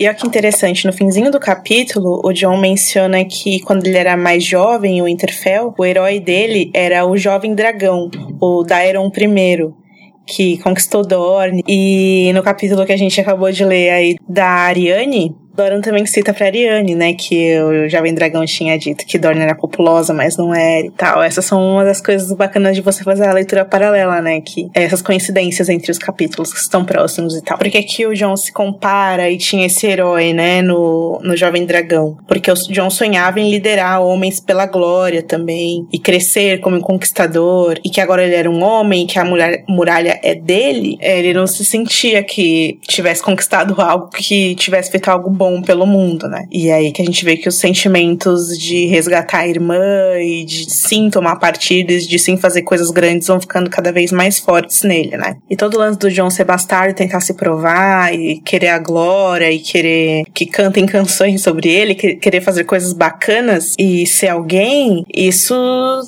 vai acabar pagando um preço alto pelo que a gente sabe, né? Que acontece no fim do livro. Porque assim, todo capítulo que a gente tem do John, ele toma alguma decisão e aí a gente sempre vê o bom em mar chegando pra ele e falando: John, eu não É. gostei dessa sua decisão.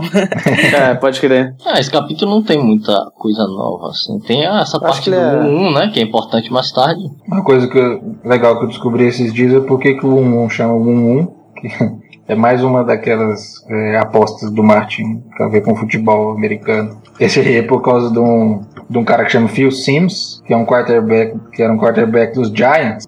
O Martin torce pros Giants, né? E o número do cara era 11, 1-1. Aí é igual 1-1.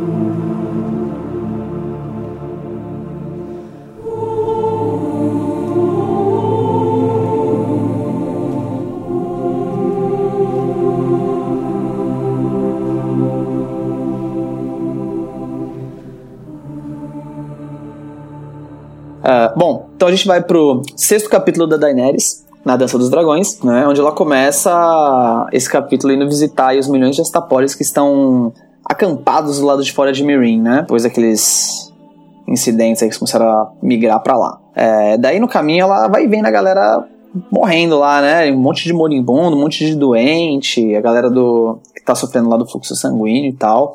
É, ela vai. Ela, ela tá saindo, na verdade, porque ela. A galera começou a dar pra trás de levar comida pra, pro, pro pessoal, né? Ela falou: não, eu mesmo vou, eu vou mostrar que eu me importo e tal. E aí ela caminha entre eles, né, com seus companheiros de sangue, nossos amiguinhos do Track, com o Sir Vovô, e ela não tem medo nenhum de pegar a doença, porque o Viserys já falou pra ela que sangue do dragão não pega doença. e ela confia nisso, aí ela até pensa, né, em um momento lá, nossa, eu consigo me lembrar de ter frio, de ter fome, de ter medo, mas não me lembro de nunca ter ficado doente. E aí ela, ela envia o Ago de volta a Mirin para buscar o verme, verme cinzento e 50 imaculados para ajudar a dar banho e alimentar os vivos e poder também queimar os mortos, né? E verme cinzento chega, tal, depois de ajudar, ele ele pede permissão para ela para ir se banhar no mar, né, no, no, na água salgada, para eles poderem ser purificados pela sua deusa. Né? E aí a Dani, ela até se assusta, né? Fala, ué, sua deusa, né? Quem, quem que é e tal? Ela pergunta para ele.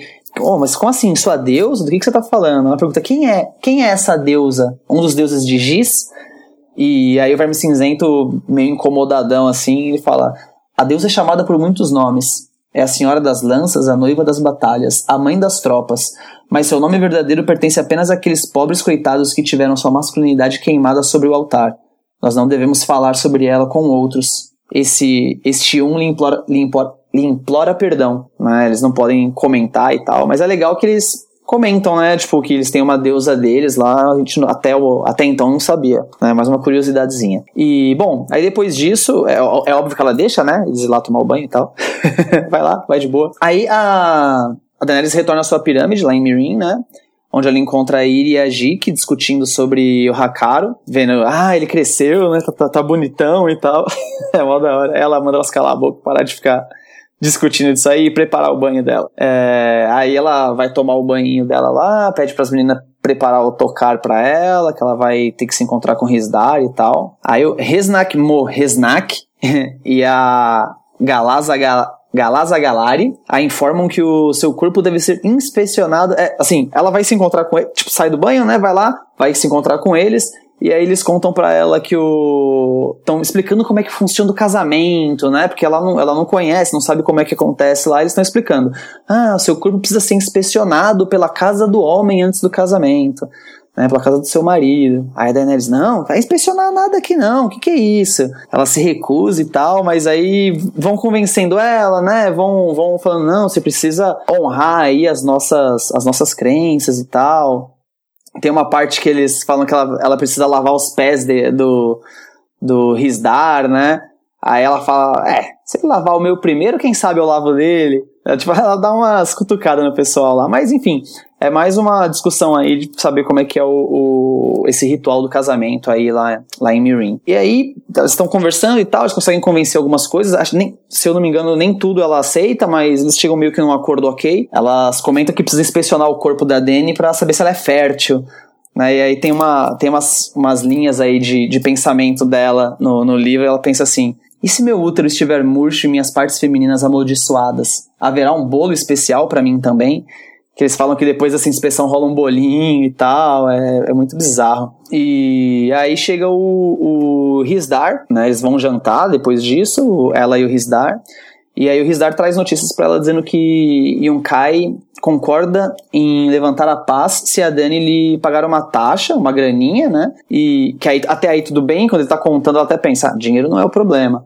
Mas aí começa, né? E permitir que elas retomem o sistema de escravidão. Só que aí nesse momento o Sir Boristan interrompe eles, né? E fala para ela que os Yunkaitas estão em marcha e que o Dario voltou. Aí é lógico que a, a Dani pede desculpa e sai fora do jantar e vai lá falar com o Dario. É da hora que o, o Rizdar já tá, já tá se sentindo. Já tá se sentindo rei aqui, né? Na hora que o Sir Baristan chega, ele fala assim: sua rainha está, está jantando, não a interrompa. Aí o Sir Baristan nem finge que nem ouviu, tá ligado? Finge que ela nem tá lá e continua falando. E bom, aí ela se, ela se reúne com o Dario lá, ela percebe que ele tá todo, todo machucado, né? Ele foi direto da, da batalha falar com ela, tá com um rasgo na testa, tá com a roupa toda cheia de sangue, o cabelo todo cheio de sangue. Aí o Dario informa pra ela que vários mercenários de Yunkai desertaram e se juntaram a ele, né? Alguns o Westerosi, né? O turminha ali que o Príncipe Esfarrapado enviou, que a gente falou aí quando a gente leu Soprados pelo Vento, mas que o Ben Molato Plum e os segundos filhos, por sua vez, desertaram e foram pro lado de Yunkai. Né? E a, a, a Daenerys fica fica bem, bem, bem triste nesse momento. Ela se lembra do. Ela lembra exatamente assim, pensando do bem mulato, né? Era um rosto caloroso, um rosto no qual confiava. E ela pensa que talvez ele seja o, o a terceira a terceira ou a segunda traição que a que a Quiet predisse para ela, né, e tal. Ele fica, pô, será que, era, será que é ele? Ela confiava nele, blá blá blá. Fica um, um, um climinha meio bizarro. E aí ela ordena que os, que fechem os portões, que não vai deixar ninguém entrar, vai deixar os, os Astapora do lado de fora mesmo. Aí, nesse momento, depois disso aí, já conversando com, com, com o Dario novamente, ela comenta, ela fala para ele, pensei que seria você a me trair, uma vez por sangue, uma vez por ouro e outra por amor. Nunca pensei em bem mulato, mas meus dragões pareciam pareciam acreditar nele, né? pareciam confiar nele, no, no bem mulato e tal. Aí ela agarrou seu capitão pelos ombros e falou para ele: Prometa-me que nunca vai se virar contra mim. Eu nunca poderia suportar isso, prometa-me. Aí ele fala: Nunca, meu amor. Fala: Ah, eu jurei que eu vou me casar com Risdari, não sei o quê, né? Mas é com você que eu quero estar. Tá. Aí você se gabou de já ter, já ter tido uma centena de mulheres. Aí ele, o cara, o cara é muito, é muito canastrão, né? Ele fala: Uma centena? Dario riu através de sua barba púrpura. Eu menti, doce rainha. Foram mil, mas em nenhuma vez com um dragão. Ah, ele ela vira pra ele e fala, né? A última frase do, do, do capítulo é. Então, o que, que você tá esperando? É, daí ela finalmente dá uns pegas nele, né? Ela vem sonhando em ficar com ele desde a primeira vez que ela o viu. É interessante essa construção aí dela fechar, mandar fechar os portões da cidade no fim do capítulo. No começo do capítulo ela tá lá no acampamento com a galera que tem um fluxo sangrento. E o Barston fala que é uma doença que sempre tem assolado os exércitos desde a era da Aurora, e aí ela vai passando pelas pessoas, as pessoas ficam, mãe, mãe, pra ela, né? Me ajude, ajude aqui minha família, não sei o quê. E a Dani fica desesperada, querendo muito ajudá-los não sabe como. E no fim do capítulo ela fala que se foda, deixa todo mundo pra lá. Ela tem que se proteger ali dos traidores, né? Porque começam a se concretizar aí as profecias que ela mais tem medo, né? Essa da traição, que é lá da Casa dos Imortais, né? Que ela escutou que três traições conhecerá, uma vez por sangue, uma vez por ouro, uma vez por amor. E a profecia mais recente da Quite, né? Quando a Kite chegou para ela e disse: Escute-me, Daenerys, as velas de vidro estão queimando, logo virá água descorada e depois ela os outros. A Lula e a chama negra, o leão e o grifo, o filho do sol e o dragão do pantomimeiro. Não confie em nenhum deles. Lembre-se dos imortais. Lembre-se dos imortais, quer dizer, lembre-se daquilo lá, das traições. E cuidado com o Senescal perfumado. Ela sabe que pelo menos a água descorada chegou e as, as traições estão rolando. Então mais coisas estão por vir. Ela começa a tá ficar. Tá ficando igual a Cersei também com essa profecia aí. Tá ficando paranoica, é. Tá exagerando. tá, é. tá longe de ser igual a Cersei. Porque a Cersei recebeu a, dele, a dela quando tinha, quando era novinha, né? Criança. Sim. Agora, sim. ela fica lembrando disso aí todo o tempo. Professor é um Ela teve bastante mesmo. tempo pra mastigar, né? A Cersei teve bastante tempo pra ficar é. digerindo. A profecia é um problema se a pessoa não ficar de perto. Bom, mas aí esse capítulo aí, tipo, é importante porque a galerinha de Westeros chegando lá, né? O presentinho que a, que a Dani tá recebendo aí, entre aspas. Essa galera que tá chegando e o fato do Ben Mulato ter zarpado aí, né? Acho que são as partes mais importantes aí do, do, do capítulo.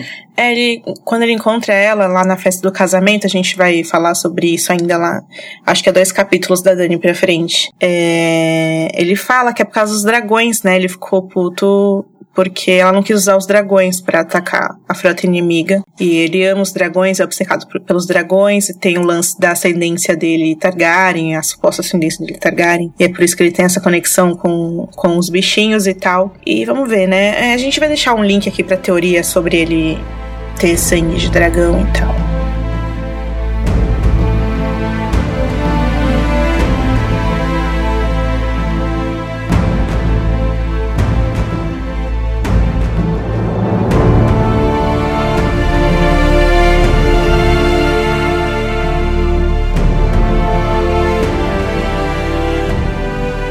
Próximo capítulo é o Príncipe de Winterfell, é o quarto do Theon na dança.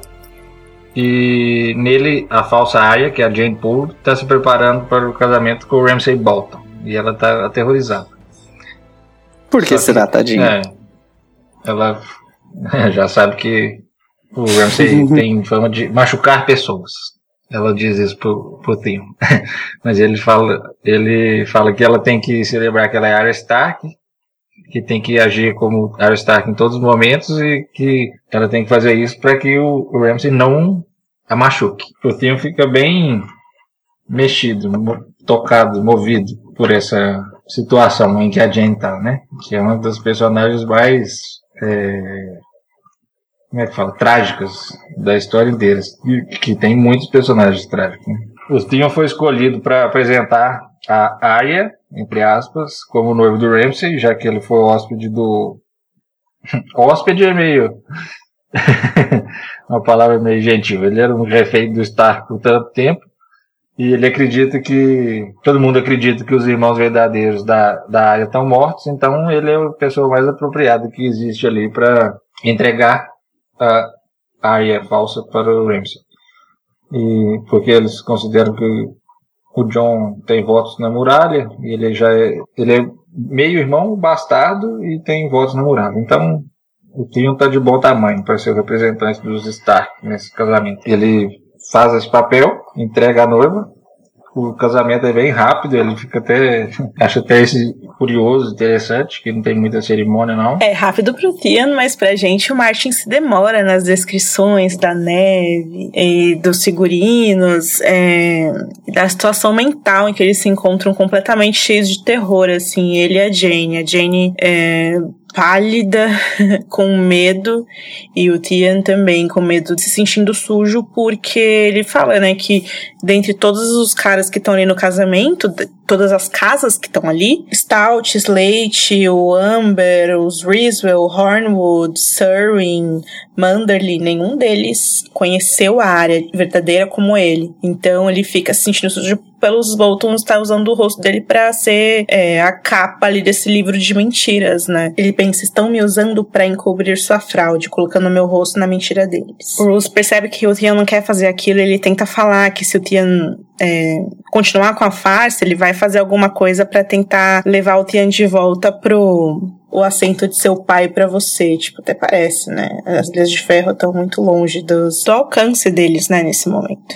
E aí eles vão pro bosque sagrado lá, e o Martin começa a descrever que é, lá é o lugar mais quente de Winterfell. E que o gelo brilhava sobre a luz da lua, e a gente podia ver os jardins de vidro, que são uma das coisas mais belas é, em Winterfell. Que apesar do lugar estar tá completamente destruído depois do que Ramsay fez, ainda há muita beleza ali, né? Aí o Martin descreve, é, pingentes de gelo eram vistos tão longos quanto lanças penduradas nas ameias. E dentro do bosque sagrado, o vapor se levantava das lagoas quentes, tão morno como a respiração de um bebê. E aí a Jane, né, é, vestida de branco e cinza, as cores que a verdadeira área teria usado se tivesse vivido o suficiente para se casar, ele pensa, né? E o Tian vestindo negro e dourado, a capa presa ao ombro, com um pingente de uma lula gigante segurando, e os cabelos do Tian finos e brancos, a pele dele completamente cinza, parecendo um homem velho. Aí o Tian pensa, um Stark, finalmente, né? Um Stark velho das criptas eu me tornei. E aí ele dá os braços para Jane, eles atravessam uma porta arqueada branqueada, enquanto uma fina névoa cai. E tem um tambor, tem flautas, a lua crescente no céu, encoberta por uma neblina. Conforme ele tem, vai observando a paisagem natural, ele vai lembrando de quanto Tantas vezes ele brincou com os meninos, com o John, com o Rob,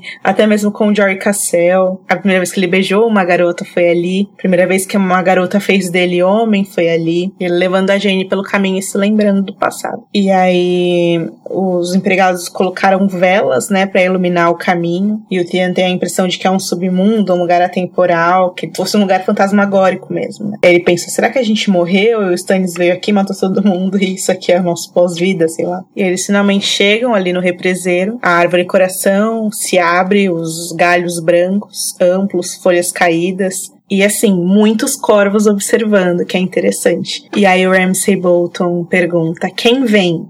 E o Tian responde: É a área da casa Stark que vem aqui para se casar, uma mulher crescida e florescida, legítima e nobre. Vem pedir a bênção dos deuses. Quem vem reivindicá-la? E aí o Ramsay responde: Eu, Ramsay da Casa Bolton, Lorde de Hornwood, herdeiro do Forte do Pavor, eu a reivindico. Quem a entrega? E aí o Theon responde: Theon da Casa Greyjoy, protegido do pai dela. E aí ele vira para Jane e pergunta: Senhora Arya, você aceita este homem? E na cabeça dele ele fica falando: você não é a área. Os olhos da área eram cinzas e não castanhos como os seus. Você é, não é ela. Ele olha pra ele e fala: é, Você não é a área. Será que todo mundo tá cego? Fala, grita seu nome agora para eles.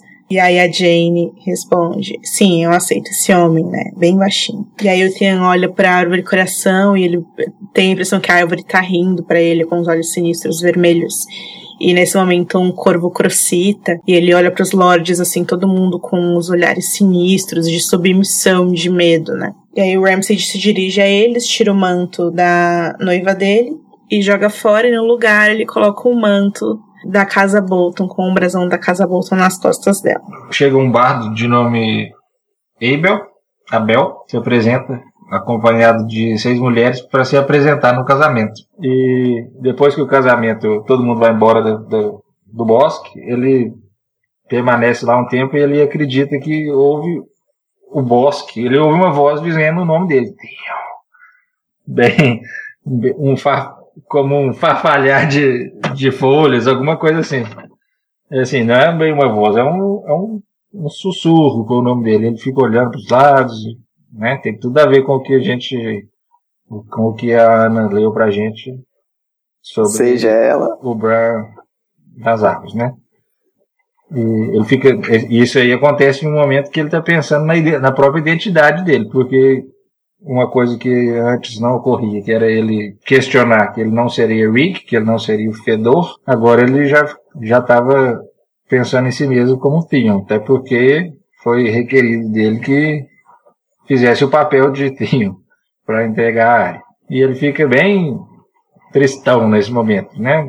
A vida dele está totalmente miserável, mas nesse momento ele fica é, lembrando da vida antiga dele. Depois desse sussurro do nome dele, ele sai de lá também e vai pro banquete que está acontecendo em comemoração ao casamento, em que estão todos os, os lords que foram convidados, os nortens. Quem está mais satisfeito nesse banquete é o Wyman Menderly, que está realmente se esbaldando na torta que ele oferece no casamento. Ele come muitos pedaços dessa torta, oferece para todo mundo, pede para cantar a música do Rato Cozinheiro. Sinistro. Faz muita coisa.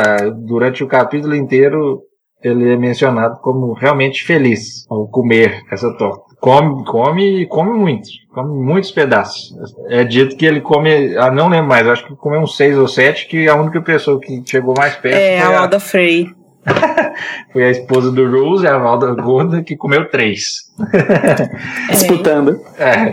é. ele fica oferecendo para todo mundo, uma empolgadão, e o Abel cantando as músicas, né? É, o Abel cantando o tempo todo, e aí tem essa hora que eu falei que ele perde a, canção do Rato Cozinheiro também. Mas nesse meio tempo aí de festança do, do Manderly, de esbaldação alimentícia, ele.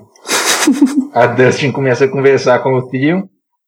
É uma conversa até estranhamente franca dela com ele. Ela fala assim coisas que a gente fica sem entender por que ela tá falando isso com ele, talvez porque ela acha que ele já é uma pessoa totalmente quebrada que não tem perigo nenhum e que ela não tenha é, com quem conversar essas coisas, mas ela fala sobre é, a desconfiança que ela tem dos Bolton e que eles possivelmente tenham dela também. Ela fala sobre a influência que o mestre antigo de Winterfell teve na, em motivar o Rickard Stark, que era o pai do, do do Brandon, da Liana, do Benjen, de casar, casá-los todos, né, menos o Benjen, com pessoas do sul, né? Coisa que não era muito usual na época. Ou seja, isso aí fica bem claro que é uma coisa.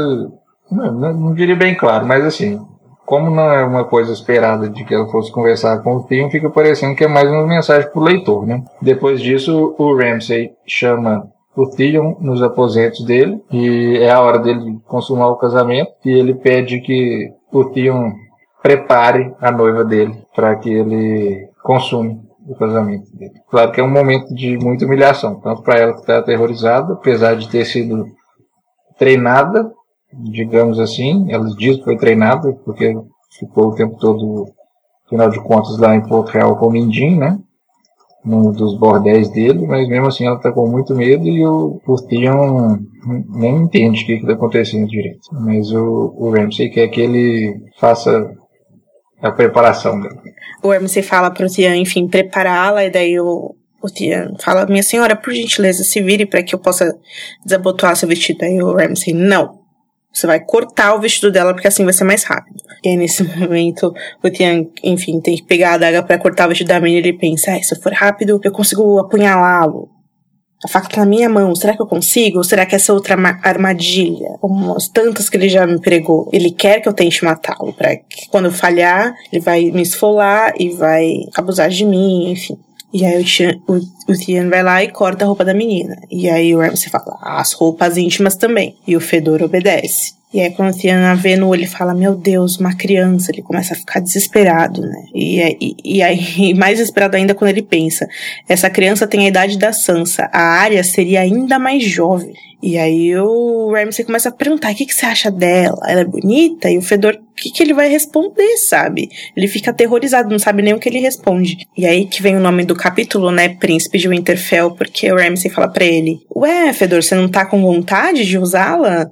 É, o príncipe de Winterfell deveria ter esse direito. Você não é o príncipezinho de Winterfell? Não era isso que você estava falando para mim quando eu te encontrei pela primeira vez? Pois é, a primeira noite dela pode ser sua. Mas você não é um príncipe, né, Fedor? Você não é o senhor. Você é só o meu Fedor. Não é um homem, não é coisa nenhuma.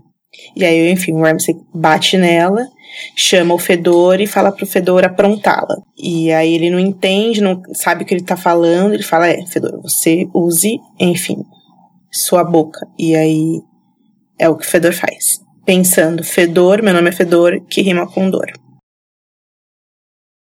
A Jane Poole, ela é uma decisão, assim, de roteiro que é muito cruel com todo mundo, assim. E eu odiei quando eu li isso muito, assim, muito. Pode ser arguído como a personagem mais trágica dessa história inteira. Ela realmente é personagem mais fudido da série. Muito mesmo. Sofreu muito mesmo.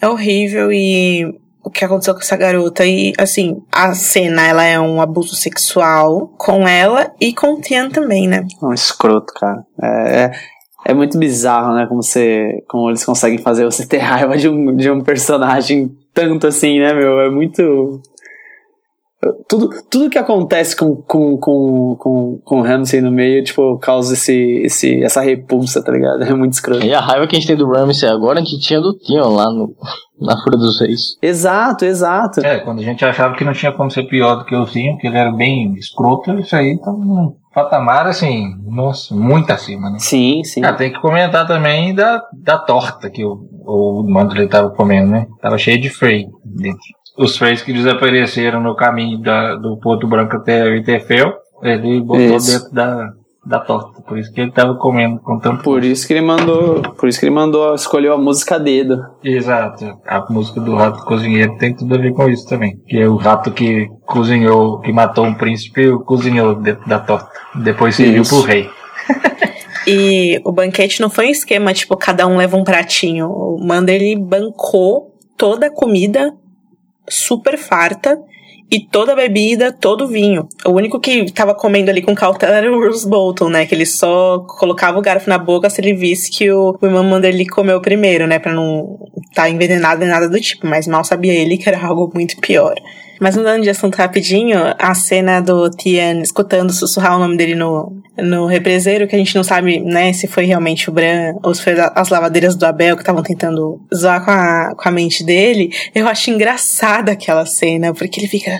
Ei, quem é? Quem é que tá me chamando aqui? Porque é o Rick, né? O Rick é pirado, ele tá doido, cabelo branco, magro, todo bizarro é. lá, escutando fantasmas, né? Escutando assombrações ali. Não, e assim, é, ela é escrita de um jeito que não dá para saber se tem alguma coisa a ver ou não. Pra uma pessoa que não, não é o leitor dos livros que viu o Bran fazendo essas coisas, vai achar que é uma pessoa realmente que estava ali. Né? Ou a própria mente do, do Fedor, né? Que é é, é, é mente perturbada, exatamente. Exato.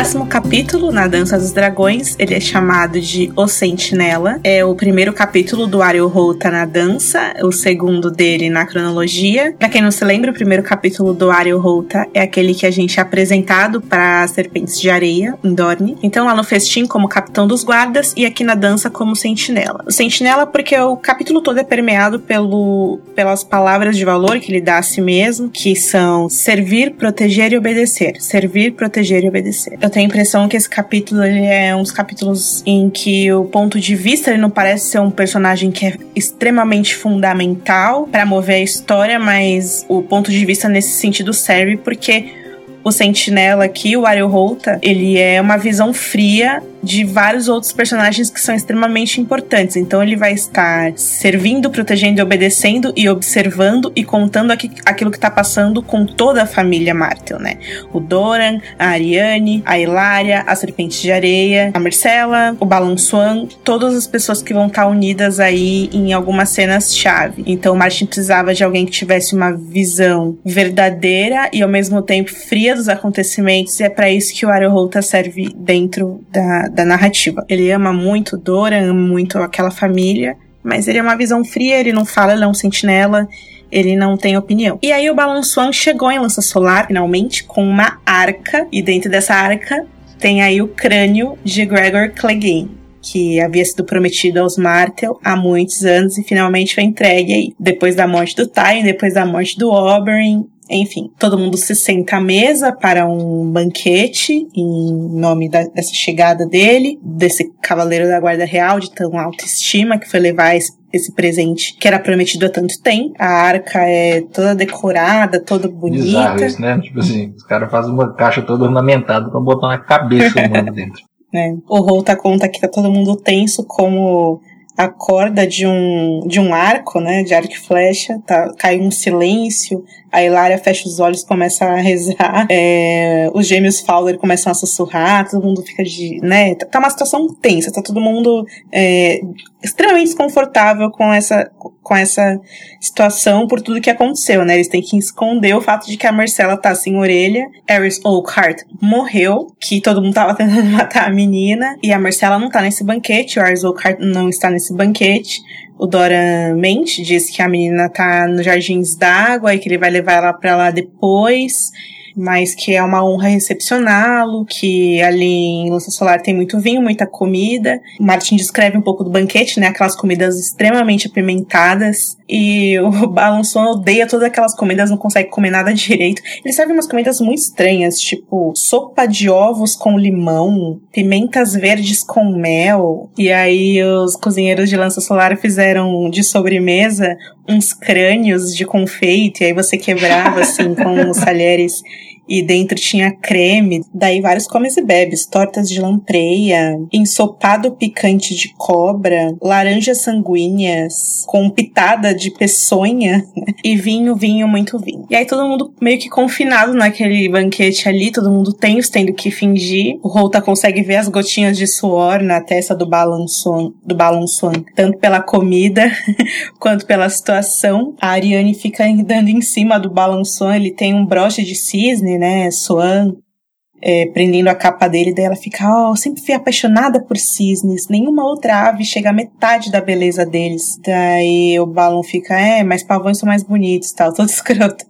Dela, ah, será? Não sei o que, tentando dar em cima dele, né? Que nem ela fez com o Ares. Daí o Rota percebe e fala: É, esse aí não vai ser tão. Ele pensa, né? Esse aí não vai ser tão seduzido tão facilmente quanto o outro. Ele não pode questionar porque a Marcela não tá ali, ele tá sozinho ali, ele apenas tem que acreditar e falar o que a Cersei pediu para ele fazer. E aí ele entrega então a carta que a Cersei escreveu, pedindo pro Doran tomar o assento dele no pequeno conselho de, de, de, Porto Real. E aí a carta pede para que a Marcela seja enviada de volta para casa dela com Tristan Marta, o filho mais novo do Dora, para ele ser criado com a Marcela e com o Tommen. E aí eles fazem um brinde ao rei Tommen, que parece bastante até com aquela cena da série, né? O, todo mundo fala aquelas palavras exageradas. É, levantam as taças e senhoras e senhores, vamos beber a saúde de Tommen, primeiro de seu nome, rei dos Ândalos, dos Reinares dos primeiros homens, senhor dos sete reinos. E aí, assim como na série, na série foi a Hilária, né, que pega e joga o vinho no chão, assim, com desprezo e sai fora. Nessa cena, quem faz isso é a menina, a Obara Sandy. E aí eles comem as comidas, e a festa acaba. O Doran convoca a Ariane e as meninas, ele dispensa o Balançan, fala pra ele que ele vai ficar confortável ali na fortaleza, para ele ficar tranquilo que no dia seguinte eles vão lá visitar a Marcela. E aí, enfim, ele, todo mundo vai, vai embora e ele convoca a Ariane e as serpentes para o solar dele. E aí, quando ele tá mandando o Sorbalon é, embora, ele fala: Ah, mas vem cá, antes de você ir, o que você acha de você ir embora de navio? Da, é, que é mais seguro, né? Ir, pra, ir embora pra, pra Porto Real com a e o Tristan de navio, ao invés de é, a pé, né? Como você chegou, a cavalo. Daí ele fica todo sem graça, sem falar: ah, agora é outono, tem muita tempestade, tem, o, barco pode sofrer algum acidente em alto mar. Vamos a cavalo mesmo, né? Vamos, vamos de boa aqui a pé. Pedro, ah, tudo bem. Ele, ah, então tá, então a gente se vê amanhã. Beijão, tchau, tchau, tchau, tchau. Daí ele finalmente leva lá a Ariane e a serpente de areia pro celular dele e ele fala que ele combinou com a Marcela que eles vão contar pro Balon que foi o, o Estrela Negra que machucou o Ares. E quando eles contarem isso pro, pro Balançou, ele vai querer vingar a menina, é claro. Então a Obara vai ficar é, responsável por levar o, o, o Sorbalon até Alto Ermitério o lar da casa Dane, um dos lares da casa Dane, né, que é onde ele mora, com certeza o esconderijo dele tá sendo lá, para ele vingar a, Mer a Marcela, e nesse meio tempo eles vão conseguir é, enrolar o cara, né, e meio que matar dois coelhos com um cajado só, ou seja, né, o Estrela, Estrela Negra machucou a, tanto a Marcela quanto, o que foi verdade, mas também matou o Ares. A Marcela vai pedir pro, pro Balon duelar com Estrela Negra pela honra dela, e isso vai atrasar que as notícias cheguem a Porto Real e que a Cersei perceba o que, que de fato está acontecendo ali. E ele começa a revelar os planos para as meninas ali, né? Ele fala também para elas que é, ele fala que é fontes leais em Porto Real disseram para ele que a Cersei pretende matar o Tristan a caminho da capital. É, olha isso, ela criou uma emboscada, uma emboscada foi planejada ali em algum lugar na Mata do Rei, porque é aí que tá o lance dele não querer ir de barco, ele querer ir a pé, porque tem uma emboscada preparada para eles na Mata do Rei, onde os dorneses ali, a comitiva que tá levando levando a Marcela e o Tristan é, seriam atacados por bandidos e o Tristan seria morto nessa. E aí a culpa do ataque seria colocada no Tyrion, porque os bandidos estariam ali no meio do, do matinho gritando meio homem, meio homem durante o ataque. Comemorando. Que o Sir Balon ia contar que viu o Tyrion num vislumbre, quer dizer, ia ter aí uma testemunha. E aí as meninas escutam essa história delas, ah, eu não acredito nessa merda, é sério, tio? Daí ele, sim, é sério, gente. É, e o Doran fala, né? Eles são. É, Balon Swan é um cavaleiro da Guarda Real que jurou obedecer a Cersei. Então é claro que eles vão falar isso, é claro que eles vão compactuar com ela, eles estão a serviço dela. E é por isso que ele não quis ir embora de navio, porque se ele fosse, é, esse plano nunca se concretizaria. Daí ele fala: olha, é claro que a gente vai fazer de tudo para que isso não aconteça na viagem de volta. Sim, nós mandaremos o Tristan com a Marcela para lá. Então o plano é o seguinte: a Obara vai com os Balon Swan resolver esse negócio com Estrela Negra. Enquanto isso, a Niméria, ou Nymeria, não sei como vocês falam, é, vai acompanhar a Marcela de volta para Porto Real e tomar ela o assento do pequeno conselho no lugar do Dora. A Tiene também vai para Porto Real, mas o papel dela vai ser se aproximar do novo Alto Septão e colocar os um, um, uma orelha dos Martels dentro da fé para ver o que tá acontecendo ali e influenciar aí o Alto Pardal. O capítulo termina com a serpente de areia indo embora. Daí a Ariane olha pro pai e fala: É, são filhas do pai delas mesmo, né? Daí ele olha e fala: Sim, três Oberins com tetas. Daí a Ariane olha pro pai e fala: E aí, notícias daquele nosso plano? Nada. Ele dá a entender que sim, que o Quentin tá próximo do, da noiva dele. E aí fica isso. E aí o pensamento final do capítulo é o Holta, o Holta observando e repetindo de novo, né? Servir, proteger e obedecer. Voto simples para o homem simples. E uma coisa legal que a gente não falou sobre o Ariel aqui nesses capítulos é que tem toda uma filosofia por trás dele ser esse sentinela aí, que ele faz parte, ele foi treinado pelo sacerdote sacerdotes barbudos de Norvos, né? O Arya Holta da série, ele é aquele negro imbatível na série da HBO, mas nos livros ele é um homem branco e barbudo. Ele, inclusive, é, é bastante europeu, assim, no sentido da, da descrição do personagem. E aí, a história dele é que ele foi vendido, né, pros sacerdotes barbudos quando ele era muito jovem. E aí, ele completou o treinamento dele aos 16 anos e foi contratado por Dorne quando o Doran Martel se casou e entrou pro serviço dele. Ele é de Norvos tal, e ele foi pra Dorne. Então, ele é estrangeiro em Westeros. E quando o Balançon chega e não gosta da comida, do vinho, ele acha muito apimentado, ele lembra de quando ele chegou a Dorne e de como era difícil para ele também comer e beber lá, mas com o tempo ele foi se acostumando e hoje ele ama a culinária local e tal. E é mais engraçado porque essa sociedade, essa, é, sociedade que ele foi treinado, né, os sacerdotes barbudos, é, é engraçado isso aí. Ah, gente, uma coisa que a gente esqueceu de falar também é a questão da Elária, né, que é, eles estão se reunindo lá, tipo, ah, que a gente vai fazer os planos, da Serpente de Areia falam, ah, agora que nossa gloriosa Ariane zoou ele da menina, agora a gente já tem aí. Um... já cagou tudo mesmo, agora deixa o pau quebrar. Pra abrir uma guerra contra Porto Real, né? Aquela coisa maravilhosa que a Ariane fez, e a Ariane, ai, é tipo com vergonha, né? Tipo, eu arrasei naquilo lá. Elas têm um orgulho, assim, sabe, de serem mal criadas e loucas. E aí a Elaria fica, não, gente, chega, vai machucar uma menina, não quero mais guerra. Matar uma criança? Parem com isso. A gente já recebeu a cabeça aqui do Montanha, já tá bom de guerra, chega. E aí todo mundo fica, é, mas será que essa cabeça é dele mesmo? será? Tô, 99% de chance que não, né? Daí ela, sim, a cabeça já tá aqui, chega. O, esse homem matou a, a Ellie, agora matou o Oberyn, e agora a cabeça dele tá aqui, já fomos vingados o bastante, já tá bom. É, ela fala, eu tenho quatro filhas menores que são irmãs suas, eu não aguento mais esse negócio de guerra, sabe? Porque elas se espelham em vocês. Se vocês ficarem com esse negócio de guerra, guerra, guerra, é o que elas vão vão seguir, é o que elas vão aprender, é o que elas vão querer ser também. Eu não quero mais isso. Chega dessa merda, né? É, tipo, deixa isso pra lá, né? Armory Lork morreu. O Armory Lork morreu. Todo mundo que tava envolvido com a morte da Ellie e dos bebês já era, já não tá mais aqui para contar a história. Montanha morreu, Time morreu, Armory Lork morreu, em Harry Hall já era, acabou. Fechou. Aí todo mundo, ah, tá bom, Hilária, tá bom, vai dormir então. Tchau. tá bom, vai. tchau, tchau. e aí a gente vê Hilária da série tão diferente, né? Naquele capítulo anterior, ele falava que não tinha contado que a Ariane estava prometida pro Vicente, porque se ele contasse pra ela, ele ia contar pra Tiene, que ia contar pra Nimeira, que contaria pra James Fowler, que e ela, a Tiene também contaria pra o bar, que costuma beber muito e provavelmente ia falar em algum boteco qualquer aí.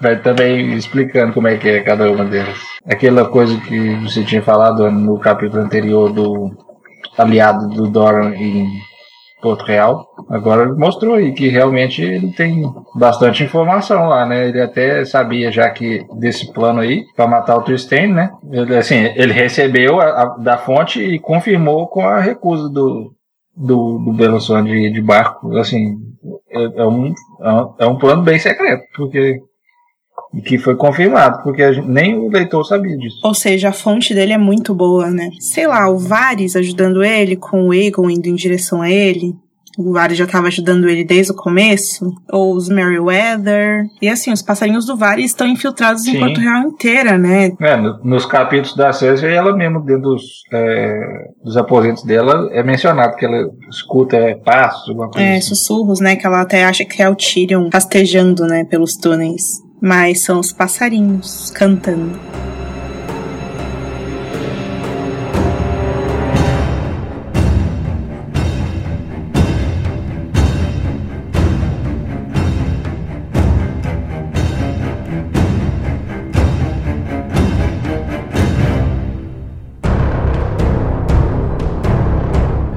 Próximo capítulo do John é mesmo uma continuação daquele outro que a gente leu. O capítulo começa com ele, com a, ele e a Val é, discutindo o plano dele de enviar ela para o norte, a fim de encontrar com o Tormund e oferecer a ele o, e seus seguidores abrigo ao sul da muralha. E ele discute, começa ele discutindo com a Val esse plano.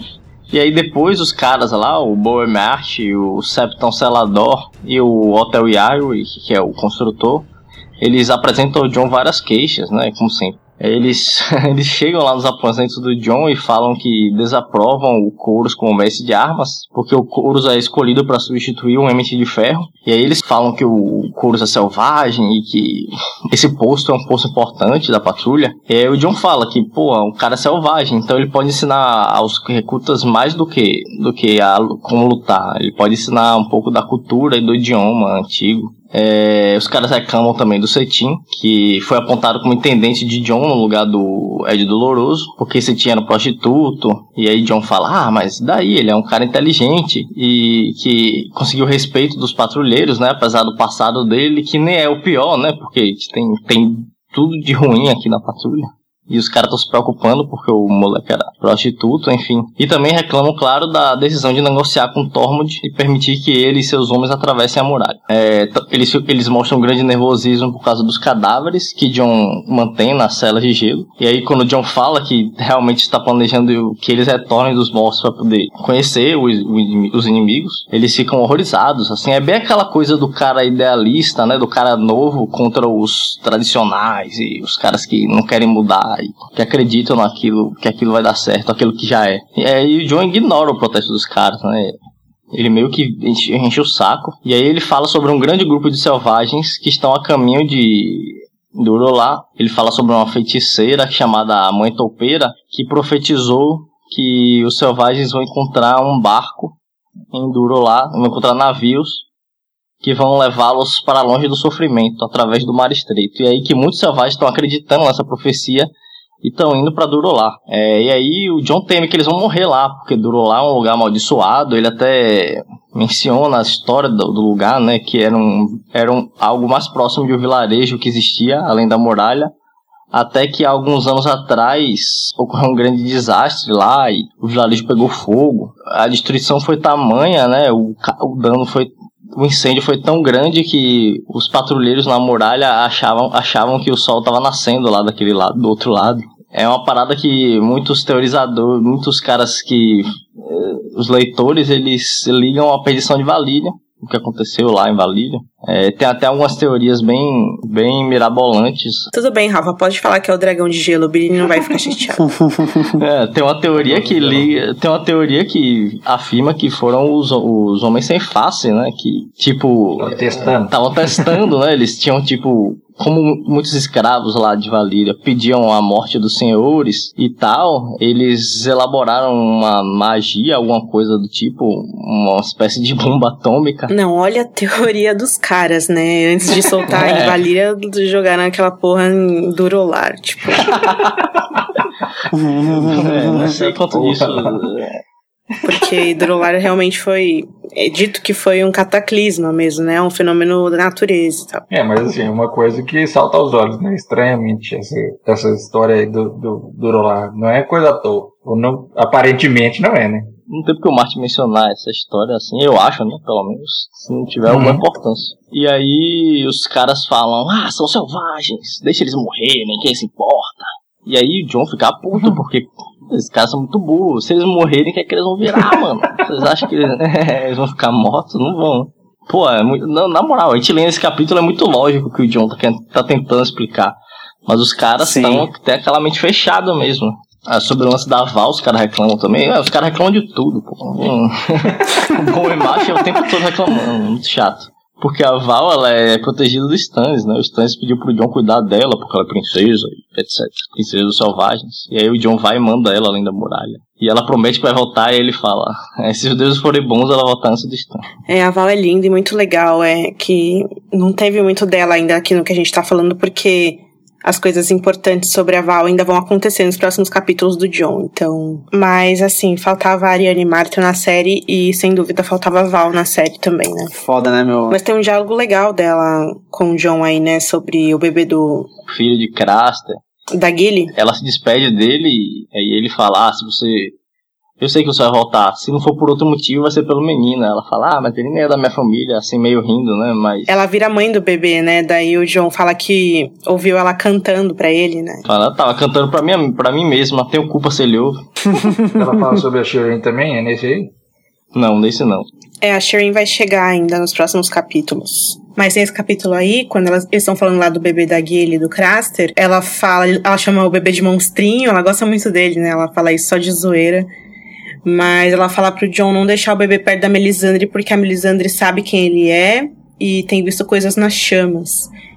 E aí o John fala, é, cinzas e brasas. Daí a Val responde, não, reis e dragões. Mas aí o John, nossa, esses dragões de novo, né? E aí o Martin descreve que por um momento o John quase viu os dragões também, serpenteando na noite, suas sombras escuras delineadas contra um mar de chamas.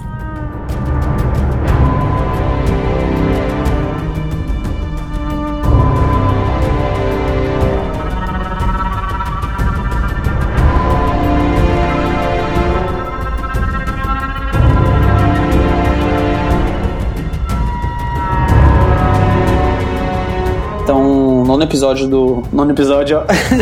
nono capítulo do Tyrion, da Dança dos Dragões. Ainda no barquinho lá, né? O Tyrion já, já em cima do porquinho, né? É, promove uma justa lá em cima da Bonita, né? O nome da, da, da, da, porca, pra divertir a tripulação e tal, na esperança de, de deixar o pessoal mais bem-humorado e tal. É, no Selai Sorry Coran, né? O intendente perfumado, senescal perfumado, ou o intendente fedido, sei lá como você queira fazer a tradução. E eles estão há dias na calmaria, né?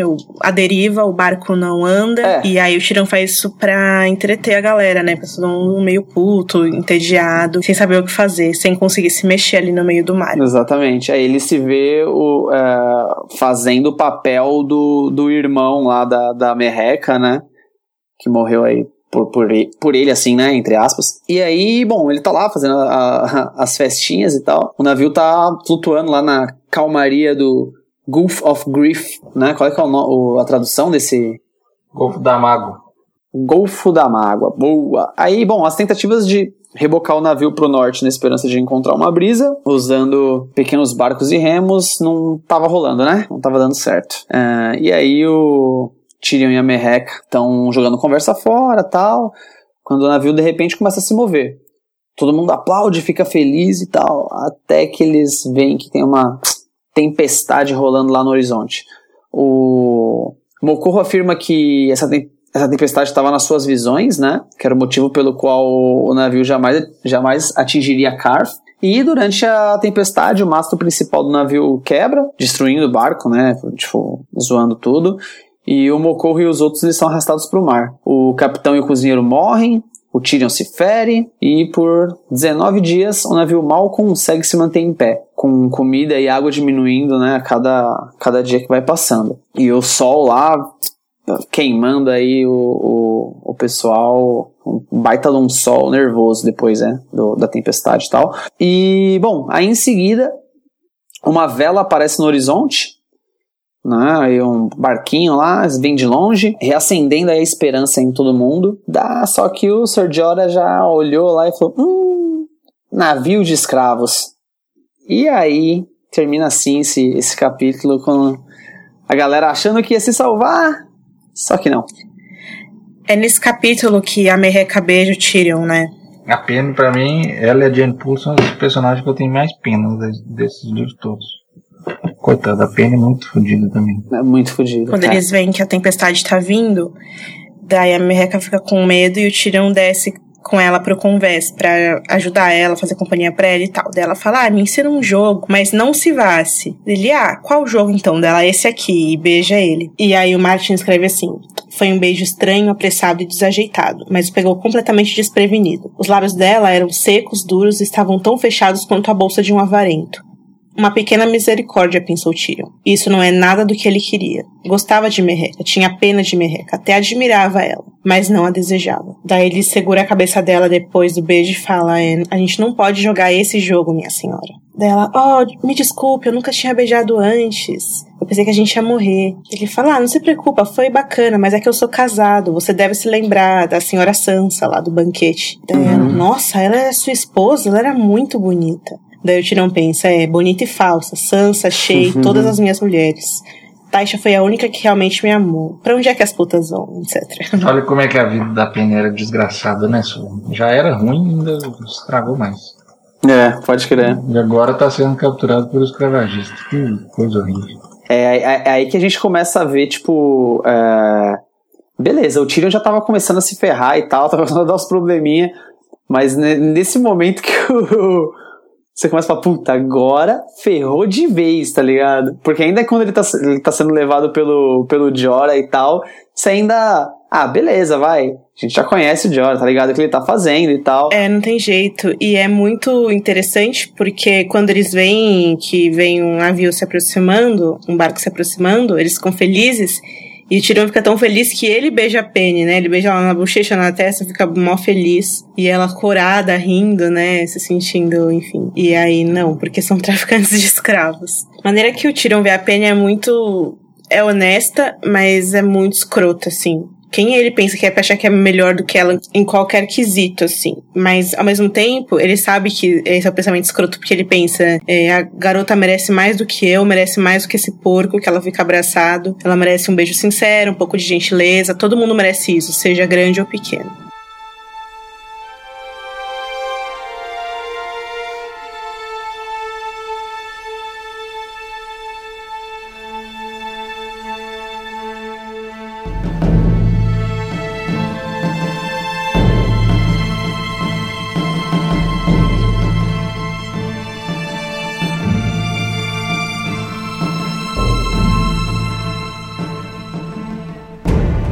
Próximo capítulo é o Vira Casaca, que é também conhecido como O Traidor. É um capítulo do Theon, quinto dele na dança. Tem uma forte nevasca de inverno que está atingindo o Winterfell.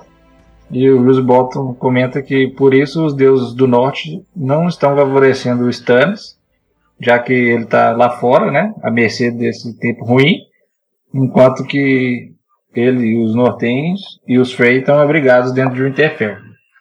E aí todos os nortenhos ficam animados com essa declaração do Rose, mas o Theon não gosta nada daquilo e ele percebe que os Frey também não ficaram muito animados com essa com essas palavras de encorajamento do Rose não, porque ele também, eles também são intrusos ali, eles não são nortenhos, né, são do sul, já perderam três pessoas nessa marcha para o Interfell aí. Fica todo mundo reunido lá, os, os, os lords, ficam reunidos no, num salão comunal lá. E nesse momento o Mando ele tá comendo mingau. O Tion até nota que ele não tá comendo mingau com tanto prazer. Com, ele comia a torta do capítulo anterior, ou seja, o macho tá mostrando mesmo, gente, tá vendo? A torta era de freio. E tem outros lords nortenses conversando, e o Theon tinha passado a noite anterior sonhando acordado com a possibilidade de fugir. Mas ele pensa finalmente que ele vai fugir para onde, né? Ele não tem para onde ir. Ele conclui que ele é um homem arruinado em um castelo arruinado. E que ele é, ali é onde ele tem que ficar, que ele pertence a esse lugar. Lá nessa reunião do, dos senhores, o bardo Abel toca A Mulher do Dornês, que é uma música conhecida de Westeros, com uma das mulheres dele batendo no tambor, mas ele muda a letra para A Mulher do Nortenho, uma hora, né, um momento lá. E aí o Theon fica receoso de que isso de que o Ramsay fique com raiva disso aí, mas o aí ele já acha que vai sobrar para ele. Ele pensa que vai que o Ramsay vai matar o, o Abel e vai punir o Theon também. Mas o Rose dá um sorrisinho por, por, conta da canção, porque ele óbvio que ele não vai gargalhar, não é do feitio dele. O Ramsey ri também, e aí todo mundo então vê que tá. É, pra quem. É, a mulher do Dornês, ou a esposa do Dornês, enfim, é essa canção famosa que tem, todos os bardos cantam. Pra quem não se lembra, é o Bron cantou essa música na série de TV, quando ele estava preso nas celas de Dorne. E, enfim, a letra fala sobre a mulher Dornês, que era linda, bela como o sol, beijos quentes como a primavera, como ele queria ela e como ele provou ela, provou a mulher do Dornês. Ele muda a letra falando que provou a mulher do Nortenho, né? Tirando onda de todos os lords do norte estão ali, incluindo o próprio Ramsay, que acaba de se casar. é, tem, e aí tem uns, uns puxa-sacos lá que até empolgam. Tem um dos homens do Ramsay que até solta vinho pelo nariz. Enfim, ele começa a pensar na falsa área e percebe que ela ficou trancada dentro do quarto desde o casamento, né? Desde a noite de núpcias. E corre um rumor lá dentro do castelo de que o Ramsay mantém a área acorrentada, pelada, num poste ao lado da cama. Mas o Theon sabe que isso não é verdade. Ele acha que só tem mesmo uns guardas que impedem que ela saia do quarto. Tem hematomas visíveis nela, que ele percebe porque ele é servo é, da Jane, como Arya, né? Ela, ele veste e vê as marcas nela. Ele acha que ela está sendo machucada porque ela não está agradando ao Ramsey. Então ele fala com ela que ela tem que ser Arya, tá? ela tem que ser Arya e agradar ao Ramsey para não ser mais ferido por ele. Mas agora ela já está totalmente quebrada, está tá implorando é, Theon ajudar, para ajudá-la. Ele a corrige quando ela o chama de Theon, falando que o nome dele na verdade é Fedor, que é Rick. Depois de refletir nisso aí, lá no meio do, da comilança, vem uma das, mulher, do, uma das mulheres do bar, do Abel, vem até o Theon e começa a conversar com ele. Puxar papo e tal. Ela começa a perguntar sobre como ele conseguiu é, tomar o Interfell. Ela começa a falar que foi um feito magnífico, fala que o Abel pode fazer uma música sobre esse dia, que ele vai ser conhecido para sempre. Inclusive, era, eu penso que era isso mesmo que ele achava que ia acontecer quando ele tomou o Interfell. Ela fica falando que o Abel vai fazer uma canção e tal, e que ele vai viver para sempre através da canção. Ele fala, é como um traidor, como o Tian vira casaca. E ela, não, por que não como o Tião esperto, né? Ela tenta ficar bajulando ele. E aí, é daí que vem o nome do capítulo, né? Que é o Vira-Casacas. Porque todo mundo fica chamando ele de Vira-Casaca, né? Desde que ele foi apresentado pro Amber, Terror das Rameiras, lá pra Lady Dustin. Daí ele começa a acreditar que ele é isso mesmo. Mas o Tião pensa que isso aí, na verdade, é só mais um emboscado do Ramsay. Igual foi aquele caso com a Kyra lá. A, que era só uma armadilha pra... para uma brincadeirinha, mais uma brincadeirinha do Ramsey, então ele não dá muita trela para ela não e vai embora. E aí ele começa a vagar por Interfell, ele conclui que ninguém permitiu que ele ficasse andando pelo castelo, mas também ninguém proibiu. Então ele fica andando por lá e vê uns meninos brincando de bola de neve, fazendo boneco de neve ao longo das ameias e no jardim também. Vê que foi construído um novo estábulo, duas vezes maior do que o que tinha sido queimado, porque agora tinha que guardar os cavalos de muitos lords, né, por, por conta do casamento. Ele vê o Richard Risewell abraçando umas mulheres do Abel. Ele conclui que, na verdade, o castelo tem poucas provisões para passar o inverno na fortaleza, né, assim, não tem, apesar de eles estarem em melhores condições que o Stannis, porque o Stannis está lá fora e eles estão dentro, eles não têm muita, não são grandes os suprimentos que eles têm lá. Ele volta ao represeiro, ao bosque sagrado, e ele ajoelha diante da árvore do coração. E aí ele começa a choramingar lá, pede desculpas, perdão, ele começa a pedir ajuda para os deuses antigos, que ele na verdade nem acreditava, mas ali ele estava num momento mais frágil até que o normal dele e pede isso. Ele não sabe nem bem o que pedir para os deuses. Ele pensa, vou pedir por força, mas que força que eu tenho? Ele começa a ouvir alguém chorando, que na verdade soluçando, que é a Jane, ela está dentro do quarto e fica sendo ouvida pelo castelo por conta dos maus tratos do Ramsay, né? E aí ele conclui que não consegue aguentar ficar ouvindo isso e pensa que tem fantasmas de Winterfell também, porque o barulho de folhas, e ele conclui que ele também é um fantasma de Winterfell. E aí ele volta pelo mesmo caminho, vê que os escudeiros que estavam brincando na neve construíram também uma dúzia de senhores de neve, além dos soldados de neve que eles estavam fazendo. Tem, e também tem um boneco de neve, o maior que ele já viu, que é o, o, o Ayman Mendel de neve, que é o boneco mais gordo da história. Cada boneco tem o formato de um dos lords lá do norte. E aí, depois de ver esses bonecos de neve, o Theo encontra a senhora Dusty e ela pergunta se ele pode mostrar para ela o caminho para as criptas, que ela pediu que os homens dela procurassem entrada para as criptas, mas não conseguiu de jeito nenhum. O Theon fala que vai mostrar o caminho para ela e quando eles estão descendo para entrar lá nas criptas de Interfell, a Lady Dustin observa que, sendo perceptível que a Arya está chorando, está soluçando tudo mais, e fala que é para ele avisar o bastardo dele disso. Aí ele pensa assim: Eu não tenho nenhum bastardo. Aí depois a outra vozinha dentro da cabeça dele fala: Ah, não, tem sim. O Fedor é do Ramsey e o Ramsey é do Fedor. Enfim, já dentro das criptas, eles veem os, as estátuas dos reis, né, dos reis do norte antigos e dos lords do norte antigos, e percebem que algumas espadas das estátuas estão sumidas. Eles vão passando pelos, pelas tumbas, daí a Lady Dustin fala: ah, você sabe quem são esses? E o Theon fala: sim, os que estão à direita eram que eram reis, os que estão à esquerda eram apenas senhores. Ele vai falando, ele vai se lembrando, né? O Edric Barbaneve, que governou o norte por 100, mais de 100 anos, o Brandon Armador, que navegou além do pôr do sol, o Tian Stark, que eu tenho que falar, é, esse tinha meu nome, o Baron Stark, que era amigo dos Lannister, enfim, e aí ela, Lady Dante fala, ué, mas tem um ali, aquele ali tá faltando uma espada na mão dele. Daí eu nossa, é mesmo. É, ele vê que recentemente alguém tirou a espada que foi, enfim, colocada junto com a, a estátua da, daquele senhor. E o Tian pensa, é, sempre ouvi falar que o ferro da espada mantinha os espíritos aqui das criptas trancados nas tumbas. E já que não tem espada, o espírito dele tá solta por Interfell.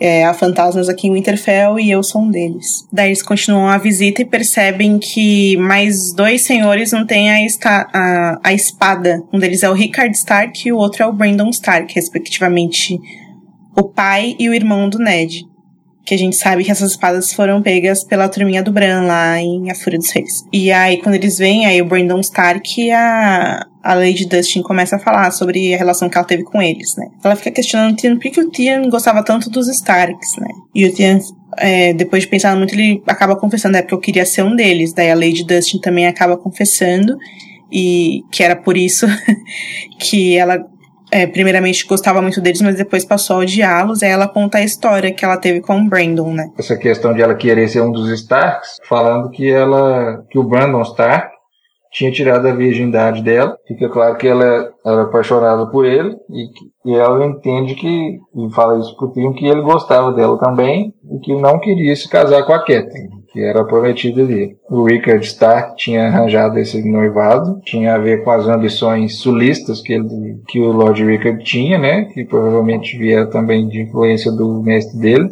A Barbara percebeu que não ia casar com ele. Depois que o, que o Brandon foi prometido a Catelyn, o Lord Weisel queria que a Barbara casasse com o, o Edmund, né? Porque o Brandon era mais velho, mas já que não tinha jeito, eu queria pelo menos o Edmund. Mas o Richard e o Brandon foram mortos pelo Aerys e aí o Edward ficou sendo o Lord e também herdou, além do, do título de senhor, o noivado com a Catherine. O Lord Rysel queria que a Bárbara casasse com o, o né? Porque o Brandon era mais velho, mas já que não tinha jeito, eu queria pelo menos o Edward. Mas que também serviu para segurar o apoio do, de Coerri durante a rebelião.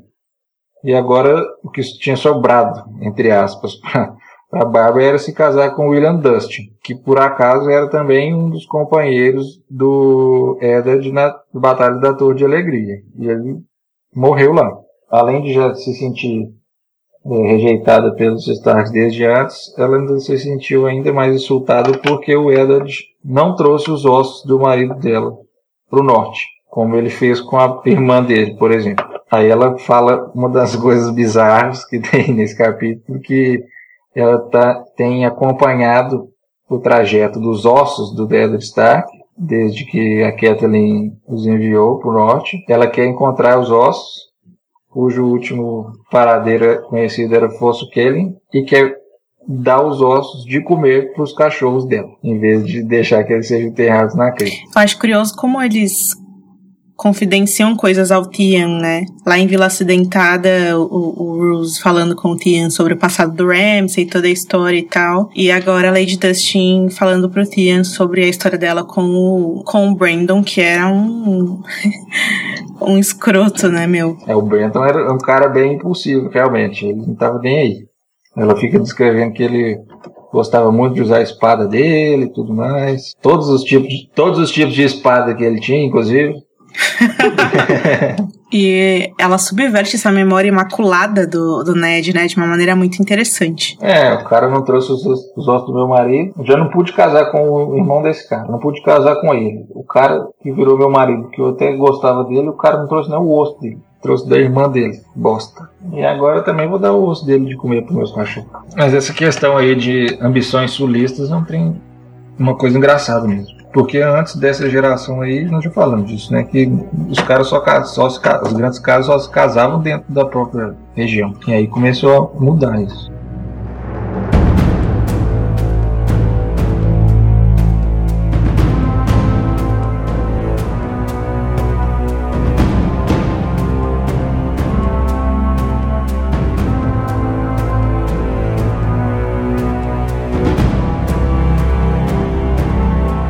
Próximo capítulo é o Prêmio do Rei, é o terceiro capítulo da Asha na nossa cronologia aqui de leitura paralela. E o segundo capítulo dela em A Dança dos Dragões. Por que o Prêmio do Rei, né? Porque, como ela mesma diz, palavras dela durante o capítulo, ela é só um prêmio que o Stan está levando, uma prenda para mostrar respeito ao norte, né? Então ela é um prêmio que está sendo levado para para Winterfell dentro de uma jaula. A gente vê a Asha acorrentada pelas mãos, pelos pés também. Ela feriu gravemente o tornozelo durante a batalha em Bosque Profundo, então ela anda um pouco mancando também. O Stannis colocou ela na parte de trás do comboio. Ela tá em uma gaiola. A gaiola que ela tá é uma gaiola de bagagem mesmo. E aí está guardando ela lá a Alizane Mormont, que é filha da Maig Mormont. A mãe dela tinha deixado ela com como senhora da Ilha dos Ursos, porque enfim, a Maig saiu com Galbart Glover por ordens do Robb, à procura do Howland Reed, e, enfim, aquela história de comprar cigarros e nunca mais voltou. Ela nunca mais foi vista. E agora a Alizane, que é senhora do, do castelo, da fortaleza. E aí a Alizane, enfim, tinha ficado como senhora do castelo, mas ela, nas circunstâncias, é, acabou indo lutar pela causa do Stannis. Primeira vez que o Stannis chamou as Mormon pra causa dele, elas se negaram por causa do hobby, mas agora elas estão com ele sim, por causa justamente desse prêmio aí que ele tem. A Lizane é uma menina muito bela, ela tem a mesma idade da Asha, ela é maior que a Asha, mais corpulenta, mas enfim. E a Asha fica, nossa, essa mulher tem a mesma idade que eu. E é mais engraçado que a noite ela fica ouvindo a Lizane roncar, ela fica, ai caralho, essa mulher ronca alto pra caralho, enfim. E uma fica zoando a outra o tempo todo. E, enfim, o que Stannis pretende é levar a Asha pra Winterfell, mostrar a filha da Lula gigante como prisioneira, como sinal da força. E eles acreditam ali Ixi. que. Eles acreditam que em 500 quilômetros eles vão conseguir cruzar em 15 dias até chegar a Winterfell. 500 quilômetros em 15 dias. E aí a Asha começa a ouvir os homens ali falar, né? Tipo, ah, se fosse o Robert, Robert já estaria o Winterfell. Ele levaria, sei lá, 30 minutos para chegar lá, ia passar todo mundo pelo martelo e ia ganhar essa guerra sozinho. Mas não fale sobre Stannis não, porque senão ele vai ficar puto e tal.